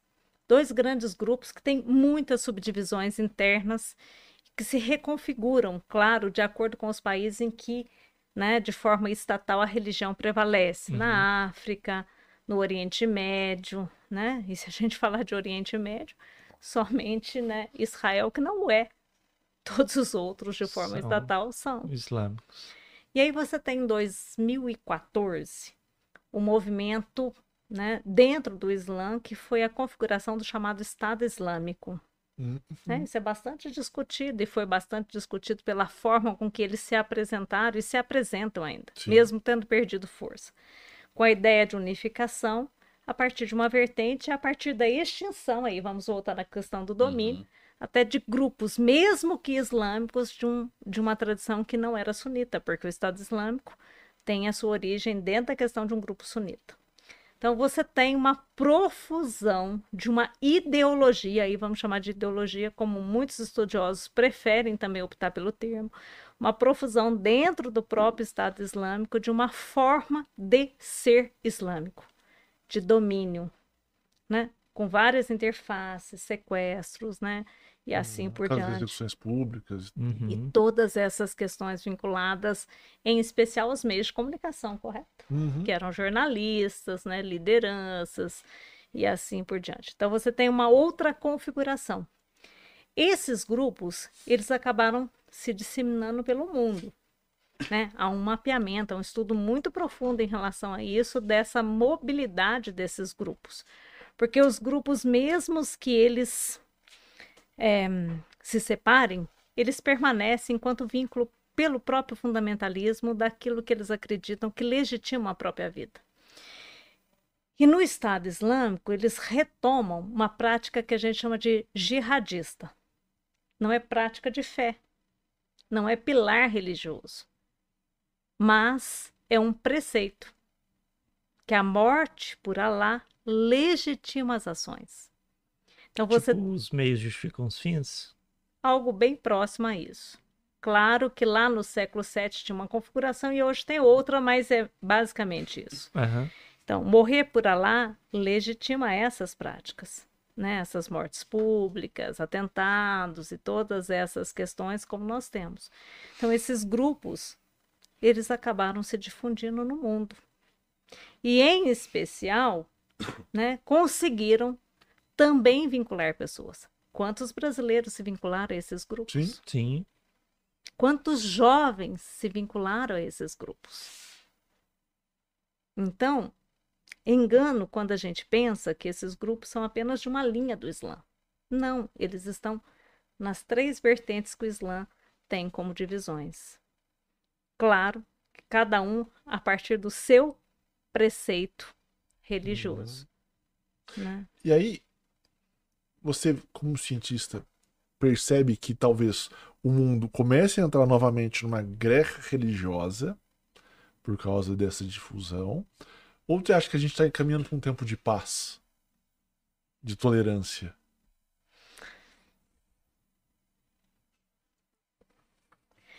Bom, eu posso Valendo pensar um milhão de dólares. em tolerância como utopia, ok? Sim, não, assim, como você está vendo a humanidade. Assim, olha, pelos nossos estudos, parece que a gente está caminhando de novo para uma profusão, uma guerra entre países ou entre é, intolerâncias, ou a gente está caminhando não, realmente a população, o mundo está ficando mais pacífico. Eu no chutômetro aqui tá indo para intolerância. Olha, Hoje nós temos registros, porque tem se difundido muito que intolerância é crime, inclusive. Uhum. Né? Nós mesmos fizemos um estudo sobre isso e foi bastante interessante com dois alunos do curso de Direito, geramos uma cartilha, estamos na fase aí de edição final, né, para chegar às escolas. Queremos cada vez mais difundir que intolerância é crime e que há um aparato legal né, que permite a punição de pessoas que agem assim. Uhum. Mas nós precisamos ter os mecanismos de registros. Talvez por essa difusão da criminalidade de atos de intolerância, nós tenhamos um aumento de casos registrados denunciados. Mas não quer dizer que tenha Aumentou aumentado. muito. É, nós estamos Talvez só tenha sido isso. divulgado. É, tem muitas pessoas que estão estudando isso e nós aqui também estamos estudando isso. Se essa incidência do aumento deve-se à maior conscientização das pessoas que elas podem denunciar ou se efetivamente os casos aumentaram pelo fundamentalismo religioso estimulado por questões da política. Uhum. Muitos estão indo por essa segunda Uhum. linha. Isso Brasil, mas isso seria mundo também? Mas isso não é só Brasil, isso é Entendi, mundo. Isso é mundo. No Brasil, a incidência maior de intolerância religiosa ainda é em relação às tradições afro-brasileiras. Uhum. Normalmente são contra minorias. Exatamente. Quando você vai para a França, é em relação a cristãos. E lá já, sai, É já é minoria. Ou ainda. Porque hoje é minoria. Hoje é minoria lá já. Então você tem uma incidência de intolerância a cristãos. Na África, você tem uma, uma incidência de intolerância a cristãos e Uhum. não às tradições africanas. Sim. É curioso isso. É sempre contra a minoria, normalmente. Então, mas é verdadeiro. Então, nós temos um aumento, não só no Brasil, mas no mundo, de casos de intolerância. E aí, os índices desses registros é que apontam que, infelizmente, eu não poderia dizer que nós estamos caminhando pela paz mundial. Pelo contrário, talvez. Muito mais do que aquilo que se estabeleceu na guerra do Oriente Médio entre palestinos e judeus. Hoje nós temos outras formas de expressão que demonstram que vários grupos né, têm atos e cometem atos em relação às minorias. É o que é sempre preocupante, né, Ciro? Exatamente. É, isso também me angustia. Eu- Não só me preocupa, mas me angustia muito. É, estimula Porque- muita divisão. Porque a gente fica, É. fica imaginando, será que a gente está evoluindo como sociedade? É porque Ou será que a gente está ide- regredindo é porque a ideia- sociedade nesses aspectos? uma coisa que isso atrapalha, por exemplo, a ideia de progresso econômico, da ideia de progresso moral e das outras coisas, o que não é verdade. Na minha visão. Por exemplo, igual você trouxe a ideia de que países econo- desenvolvidos economicamente teriam a propensão a ser ao ateísmo.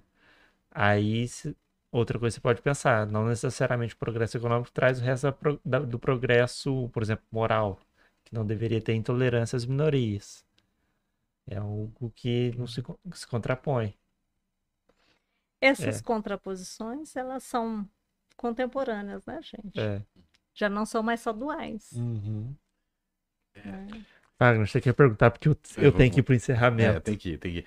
Assim, é, com, com tudo isso que a gente falou aqui agora, é, A gente deve estocar comida. comprar papel higiênico.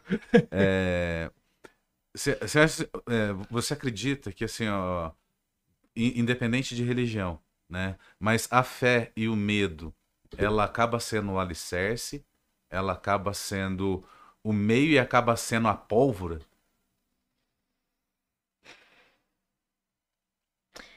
Bom, é que eu tenho outro ponto de vista, né? Pode desconstruir. O argumento dele. Eu, eu, eu tô me salvando, eu não tive o E argumento eu- construído e se eu ainda. Teve a- sim. E, e teve uma hora que a Zélia riu e falou assim: vou ficar quieto porque os tiros é gente boa. Então... O Ciro precisa fazer cultura religiosa de novo. É, Foi algo aí, assim que eu viu? mencionei. Foi um pouco mais sutil, Ciro. Considerando que você eu já conhecia, agora ele me conhecendo agora, posso ser até mais incisiva, né? Aqui não é a política da primeira visita, hein, gente? Então, bem? Nossa, a próxima, então. Mas quando eu parto do princípio que a fé é cerebral, está no cérebro, né? Até porque vários estudos já sinalizaram isso, e desde a década de 70 isso só avançou em termos de localização, até da gente compreender melhor isso, até porque redireciona comportamentos. É, quanto é, é- é estranho eu dizer isso, mas é a tese do, do James Fowler, né? E ninguém conseguiu superar esse cara ainda, mesmo que os estudos tenham avançado, ele ainda é bastante citado. Falecido em 2015, é um norte-americano que desenvolveu a partir de uma experiência de quase morte. Esse também é um tema fantástico, né, gente? As Isso, experiências de quase experiência de morte. quase morte. De outro podcast. Já vamos marcar outra data gente falar sobre isso. Aí as experiências de quase morte, ele passou por uma experiência de quase morte, o possibilitou a fazer um estudo científico em relação às pessoas que, com a proximidade da morte, talvez por serem mais verdadeiras na ressignificação do sentido da vida, seriam mais autênticas, né? E ao responder uma entrevista em quatro etapas, elas acabaram evidenciando que nós evoluímos na fé por duas perspectivas. A perspectiva da experiência, que é diferente de vivência, que aí já é uma outra questão também, mas é muito legal. E também pelas nossas crises existenciais que nos fazem questionar. Aí eu tô nessa. Que bom, eu Eu também. na cri- Pretendo eu tô- não sair Eu dela, tô na porque crise ela, existencial faz um tempo. ela garante a evolução, né? Sobre o ponto de vista do Fowler. Então, as experiências e os questionamentos nos permitem evoluir na fé. Quanto mais evoluídos na fé, do ponto de vista cerebral, menos necessidade o ser humano tem da religião. Não do reconhecimento de que a religião organiza e sistematiza a sociedade, mas necessidade dessa mediação. Então você fala que a pessoa vai adquirindo uma autonomia e vai criando sua própria religiosidade, religiosidade e vai, em tese, afastando do- da religião. Ela meio que Afastando fica autossuficiente. afastando dos princípios doutrinários que são impostos. Porque as religiões, queiram sim, queiram não, até pelo pecado, pelas, por esse medo, pelo Mas isso não temor. acabaria, teoricamente, esvaziando todas as religiões se isso for estimulado? Nem todas as pessoas estão no mesmo grau de evolução. E se nós estivéssemos no grau mais evoluído, com certeza não teríamos miséria, Uhum. Uhum. Com certeza não A teríamos guerra, disputas, essa conversa guerras, que a gente conversou agora há pouco. não teríamos intolerâncias. Porque o princípio básico das religiões é o respeito e o Uhum. amor. Uhum. Quase um paradoxo. isso. Exatamente. Então não haveria necessidade da religião porque você emanciparia na autonomia de reconhecer o outro, que é o princípio da alteridade, Uhum. da Uhum. interculturalidade e dos princípios básicos que regem a vida. Isso é fantástico. Isso é celebral. É porque toda religião ela te dá o fundamento que você deseja. É. Se você deseja utilizá-la como algo punitivo, talvez lá tenha o fundamento. É, e tem muitas pessoas que o fazem. Olha que Deus É. castiga, hein? Exato. É. E aí tem pessoas que criam, inclusive, verdadeiros traumas morais em relação à questão religiosa. Eu me deparo com ele todos os dias. Mas, sobre o ponto de vista, né, de que nem todas as pessoas conseguem evoluir por várias questões, e não são questões econômicas que eu estou falando, porque há pessoas com um nível econômico insuficiente e que são, vamos dizer assim, verdadeiros mestres na fé. convivência, na fé. Você imagina um benzedor ou uma benzedeira que desde os nove anos recebe essa missão de benzer, que se coloca a vida inteira para receber o outro, na necessidade que o outro tem. Isso é uma disponibilidade ímpar. Ímpar. E- e- Não tem aposentadoria para benzedor e benzedeira. não, sim. Por exemplo, E isso nem tem é pagamento normalmente. isso, Não. por- Pagamento não configura como benzedor e benzedeira, é outra coisa. Exato, porque na verdade Isso. você chega lá e fala, não, não quero nada. É. Seu coração, se quiser me doar alguma coisa, fica à vontade. E mas geralmente é isso. essas pessoas fazem caridade com aquilo que recebem. Qualquer pessoa que chega lá precisando, toma, leva. E completamente. É tão interessante isso. Então é outro ponto de vista. Desculpa desconstruí-lo. Mas é outro ponto de Perdeu o vista. Fagner. Mas eu acho que assim, a fé É também outra lógica. É, um pouquinho tipo show na minha cabeça. Tipo, show. É, por exemplo, eu posso assistir um show lá presencial, ver o meu cantor que eu gosto, ou eu posso colocar um DVD e assistir. A fé, às vezes, ir a uma igreja é isso. É você estar lá no meio de uma. para que você sinta a sua fé fortalecida. Porque você poderia assistir em casa, orar em casa, mas às vezes ir ao local é também isso. É tipo um show. É que Entende? dentro dessa. Traz esse é que lado. dentro É, eu não dessa. consigo ver por esse lado, porque aí o- a questão de entretenimento, Não é mim, entretenimento, é um pesa. avivamento seu. Você assiste um show na sua casa, você não fica pulando. Por que, que não? É. Mas você não fica sua casa pulando, vendo um show DVD. Fica. Bom, o Jung Mussung fala do mercado da fé, né? se a banda é Idolatria do eu mercado. junto. Vai quieta, E pulo. deitar. Mas se for um show lá, é mais legal. É lógico. E então, eu, eu vejo que Eu assim. não tô dizendo que é show, tá? Eu, eu, Eu sei, claro. foi o modo de dizer. Sim, não, mas tem show também. Tem. Por que, que não tem? Tem. A mídia produziu tudo isso. Cada gente. dia fica. É mais um show. O começo de um culto. Não, e a gente estava comentando isso em uma outra conversa. É, qual que vai ser a forma de você atrair o jovem hoje para esses, pra esses locais? Precisa ter algo. Precisa ter. E, e, e Não, é, do ponto de vista, vamos dizer assim, de show, eu tenho certeza que, por exemplo, as igrejas não católicas estão saindo muito na frente. Ah. Porque, por exemplo, o ritual é, católico, ele é maçante, tem horas. Nossa, dá sono. Exatamente. Olha, eu visitei uma igreja cristã, não tem muito tempo, que ao lado do altar tem né, um espaço de ringue, de luta. Nos intervalos das lutas, você tem o culto. Nossa, Ué, esse é aí já tá legal, Esse tá legal. é. Mas, Brasil. mas é, é diferente.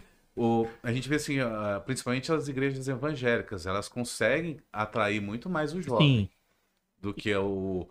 a- agora falando bem local, bem postos aqui, né? Que o, do que a- as católicas, a, a- a católica, né? Ah, inclusive, até uma, uma constatação, né? Na festa São Benedito, os voluntários são todos idosos.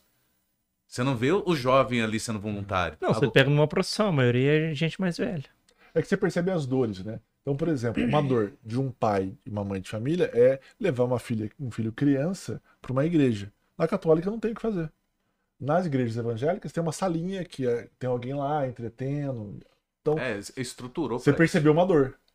Bom, O Daqui- jovem você percebe outra dor. Daqui a Ah, é dois anos eu falo da realidade pós, porque eu tenho uma orientanda de mestrado aí pesquisando essa juventude evangélica e eu posso dizer um pouco mais sobre Ah, isso. Por enquanto, eu posso dizer só a partir do olhar de outras pessoas e aí não tem nada ainda pesquisado sobre poços. Né? Mas aguardem. Agora. Né? daqui gente dois anos tá aguarda. Daqui anotado. dois anos tá anotado. Não só a Gisele, como a sua própria orientanda. Sim, sim. Né? Veio aqui contar Mas olha, gente. nós temos pessoas estudando o perfil religioso de juventudes. Tem vários grupos, né? Que mudou Inclusive, muito do que muito, antigamente. né? Nós tivemos a Rosinei, que defendeu o mestrado sobre a perspectiva do estudo dentro da própria PUC. Curiosamente, Deus não vem em primeiro lugar. Em terceiro, Peraí, Mudou, re- gente. re- rebobina, o que que É, vem, ué. conta essa historinha de 1 a 3. exatamente, reconfigurou. Hoje há um outro cenário. Uhum. Mas o que que vem em primeiro Dinheiro. lugar? Família. Família? Família? Eu ia falar de dinheiro. Impressionante, não? Porque a maioria O- do povo peraí, é um cenário-. O estudo Esse é dela um cenário pesquisou pandêmico e pós-pandêmico. Juventude universitária em Posto de Caldas. Ela pesquisou juve- o que, Dentro da PUC Minas. O que é mais importante pra Por pessoa. amostragem, o que é mais exatamente, nessa dentre pesquisa dela, o- a pesquisa dela, o que era, o que era mais importante pra É você? melhor chamar a Rosinei para falar, ué. Não, mas dá um spoiler, dá um spoiler. Exatamente É, isso. a pesquisa dela era o que era mais importante Mudou pra a você. reconfiguração. Na PUC Minas, essa a, a pesquisa muito semelhante foi realizada em 93, 2003 e agora. Então, o que é mais então, importante? vem, Família. vem sendo feito um acompanhamento sistemático dos estudos em relação à juventude universitária. E nós temos um grupo na Unifal que tem estudado a juventude do ensino médio, secundária. Uhum. E principalmente na militância política, com as ocupações, e tem um viés de estudo sobre o religioso, e é assim, extremamente interessante, gente. Precisamos nos atualizar em relação a essa juventude, é outra, não é a que nós pensamos mais. As pesquisas demonstram que nós teremos uma reconfiguração de cenário. É que já tá acontecendo. Sim, milênio, né? E aí vocês começam a entender por que séries faz sentido, né? Porque determinados. E eu tenho observado isso nos universitários, discutindo com eles. Eu tenho aprendido com eles. Ainda brinco com eles que faz sentido eu estar lá, porque eu tenho muito que aprender com eles. Depois de todos esses anos, eu não posso dizer que eu os conheço. Ao contrário, a sua geração, Ciro, já não é mais a mesma. Na universidade, de tantos outros. Uhum. Agora, como educar essa juventude? O que faz sentido para eles? E o que não faz, porque a vida se tornou tão banal? Crise existencial é necessária, mas não para pôr fim. Uhum. Precisamos repensar essas questões. E aí, nesse caso, fé faz sentido? No cérebro? Faz. Que bom, também acho que é necessário uma evolução nesse aspecto. Muitas coisas não têm mais credibilidade para essa juventude. Vínculos. Então, por isso, o fundamentalismo Você- também tem Você falou que espaço. vínculos não tem mais credibilidade, mas curiosamente na pesquisa dela, família, o que se tem vínculos é, É o que mais se busca. necessidade. É a necessidade pela ausência. Né? E eu acho que nós também precisamos trazer outras questões, né? Em discussão. E aí, com certeza, a questão religiosa irá ser reconfigurada Ah, com novos dúvidas. movimentos. Que será comentado na próxima vez que É. ele vier voltar aqui. Combinado? Eu acho que o estágio de fé é muito bacana. Precisa avançar nessas discussões. Até para entender porque experiências de quase morte trazem uma autenticidade diferente. Uhum. Há muitas coisas legais, né, gente? Sim, nossa. E os sobre- fenômenos? Tanta coisa interessante Experiência mística. Oh, adoro. É, o outro que dá pra falar também. Esse, esse era interessante. Diálogo. É, já tem uns 4, Ah. 5 podcasts já. Pois Bom, é. Você imagina o seguinte: a Gisele, você dá, é um período ou são dois períodos? Dois períodos. Dá aula para dois períodos num, num curso. E ainda assim eu tenho certeza que ela fala assim: falta tempo, falta matéria. Eu tenho certeza absoluta. Imagina que uma hora e meia. Outra Absoluta. trilhão de coisas. É por isso que eu ainda continuo estudando, né? Ciências da religião. Ainda Um ano, né, ensinando Um essa, ano, esse tema por um curso. Eu falo assim, olha, ainda ficou a desejar porque faltou É, aquilo, mas não é aquilo. nada como uma conversa aqui com interesses múltiplos dentro do mesmo assunto, né? Lá Aham. você, inclusive, se depara, e vocês sabem disso, com pessoas que não têm esse interesse, né? Você ainda tem que despertá-los quando Aham. você os consegue fazer. Bom, eu não posso dizer que não consigo em alguns elementos. Consigo. Em outros, não. O celular é um problema? O celular, para mim, não mais. Não. Já foi um dia. É. Hoje, de forma alguma, até peço ajuda para eles de vez em quando. Olhem aí para vocês verem o que, que isso traz, indico, né? É uma forma de tra- tentar trazer a atenção das É, pessoas. porque na né? realidade, às vezes, a fonte não está muito correta de busca. Então, às vezes, indicar algumas fontes mais coerentes dentro dos princípios e de estudos, né? Contribuir para a difusão de um conhecimento, diria, mais plausível, Uhum. né? Há muito fake news por aí. É o que mais tem. É o que mais tem. É, É o que mais tem. falsas verdades, né? E tem a questão também da. Você vir com estudo e a pessoa falando, mas na minha opinião. E, aliás, o que eu mais escuto, na sua opinião, vocês fizeram isso comigo o tempo todo. É. Foi. Isso foi. É. É. Começo ao fim. Não dá pra negar, não. É. Tá, tá Não, Não, gravado. não, a gente pediu a opinião dela para saber um pouco fora do, do Bom, eixo acadêmico. Essa é uma justificativa, né? O meu foi desconstruir esses argumentos que vieram de opinião, inclusive. Sim. Né? A maioria das perguntas são baseadas em opiniões, né? Então, Sim, sim. isso é verdade. Wagner, você quer perguntar mais alguma coisa? Agora não vou perguntar mais nada. Olha, não foi essa a minha Não, não, tô brincando, tô brincando. Marcelo, você quer perguntar mais alguma coisa? Também não. Bom, eu vou, con- Eu é embora, né? eu confesso que eu quero, mas pelo adiantar da hora e, que, o- Não, e pelo as outras tarefas que a gente tem que desempenhar fora daqui também, Gisele, Muito... muito Até a própria Gisele. E até para não te atrasar, talvez se você atrasa com compromisso também, a gente estendeu o podcast mais do que de costume, porque tava, o assunto estava muito bom.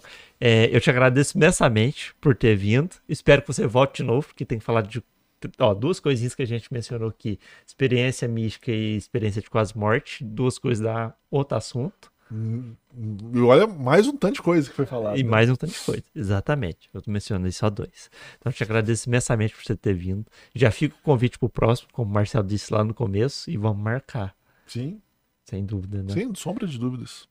Gisele, tem algum é, lugar que o pessoal encontra o seu trabalho ou dos seus alunos que desenvolve que você queira deixar?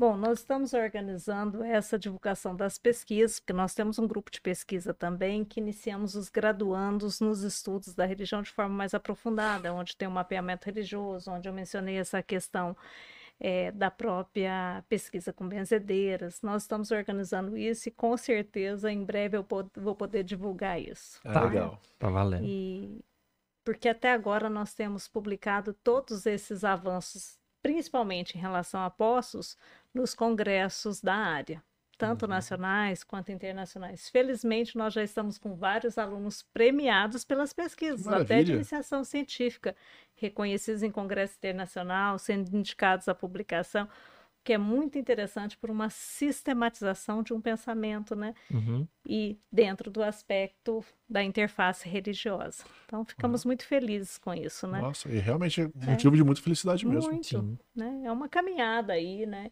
Que, que vamos construindo, né? E construindo sucessores também. Precisamos é, ir ampliando, né? Isso para que outras pessoas possam olhar para a realidade, né? E enxergar o religioso também sobre outro enfoque, Uhum. né?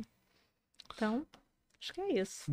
Perfeito. E aí, repasso a vocês para que vocês possam divulgá-los também. Claro. né? Pode. E nos ajudar também com esse caminho. Né? Nossa, será um prazer pra gente. Sim.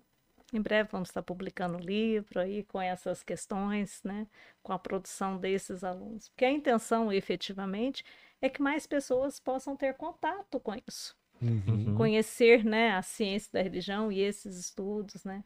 Com várias interfaces, né? É o que desejamos. Não, vai Ah. dar certo. Tenha, tenha fé. É! Eu ia falar, oh, se Deus quiser. Ela, ela está no meu cérebro. Se Deus cuidar, se Deus quiser, se ele não querer, lascou. Sim. Beleza? Gente, esse foi o episódio de hoje, inclusive com minutos prêmio, bônus, porque a gente estendeu porque o assunto estava muito bom. A gente aguarda vocês na próxima segunda-feira, no mesmo horário, sete e meia da noite. Convidado, vocês acompanham as redes sociais que vai ser divulgado é, até lá. Beleza? Antes disso, Ah, antes do. Ciro cortar, perdão, Fagner. É só fazer um agradecimento especial primeiro a Sage, que comentou bastante aqui no, no chat. A gente foi fazendo perguntas relacionadas aos temas do Sage, então por isso que a gente não fez especificamente as perguntas formuladas por você. E quem te manda também um grande abraço é o Rogério Reis. É, ele Obrigada. fala que teve muito orgulho de ter sido seu aluno e muito grato por compartilhar seu conhecimento conosco e com ele também. E não esquece de falar do nosso apoiador. A Juliana de Almeida também falou que foi sua aluna. Hum, que bom reencontrá-los aqui, né? Sim. Tá valendo. Tá valendo. E muito. Sou muito grata aos meus alunos. E obrigada por esse espaço, pessoal. Opa, é um prazer, é todo nosso. Gente, então esse foi o episódio de hoje. Quem Boa, tá nos assistindo, é, quem tá nos assistindo, quem está vendo esse podcast, eu peço para se inscrever no canal. Como eu disse lá no começo, tem mais de 480 vídeos disponíveis de N áreas. É, esse aqui é o episódio número 81. Inclusive, dê sugestões para quem vocês querem ver no episódio número 100, que ele está se aproximando e a gente tem que preparar tudo, beleza? É, nosso apoiador, como disse o Paulo Neder, que é responsável pelos consórcios, e eu sempre menciono esse exemplo, tem consórcio para tudo, inclusive para cirurgia plástica. Então, se você olha no espelho, o espelho trinca, você não gosta nada do que vê, você tem essa oportunidade de dar uma ajeitada na funilaria. É, inclusive, curiosidade sobre consórcios, como eu disse, tem um vídeo no Instagram do canal, quando o Marcelo explica a questão do lance embutido, que é uma coisa que a gente não sabia e descobriu no episódio dele, beleza? Então é isso, eu não vou me estender muito não, pelo adiantar da hora, e agradeço a todo mundo que ficou aqui conosco até o fim, beleza? Que eu fui acompanhando aqui pelo telefone. É isso, até a próxima e tchau, tchau. Obrigado, pessoal. Boa noite. Tchau, tchau. Boa noite.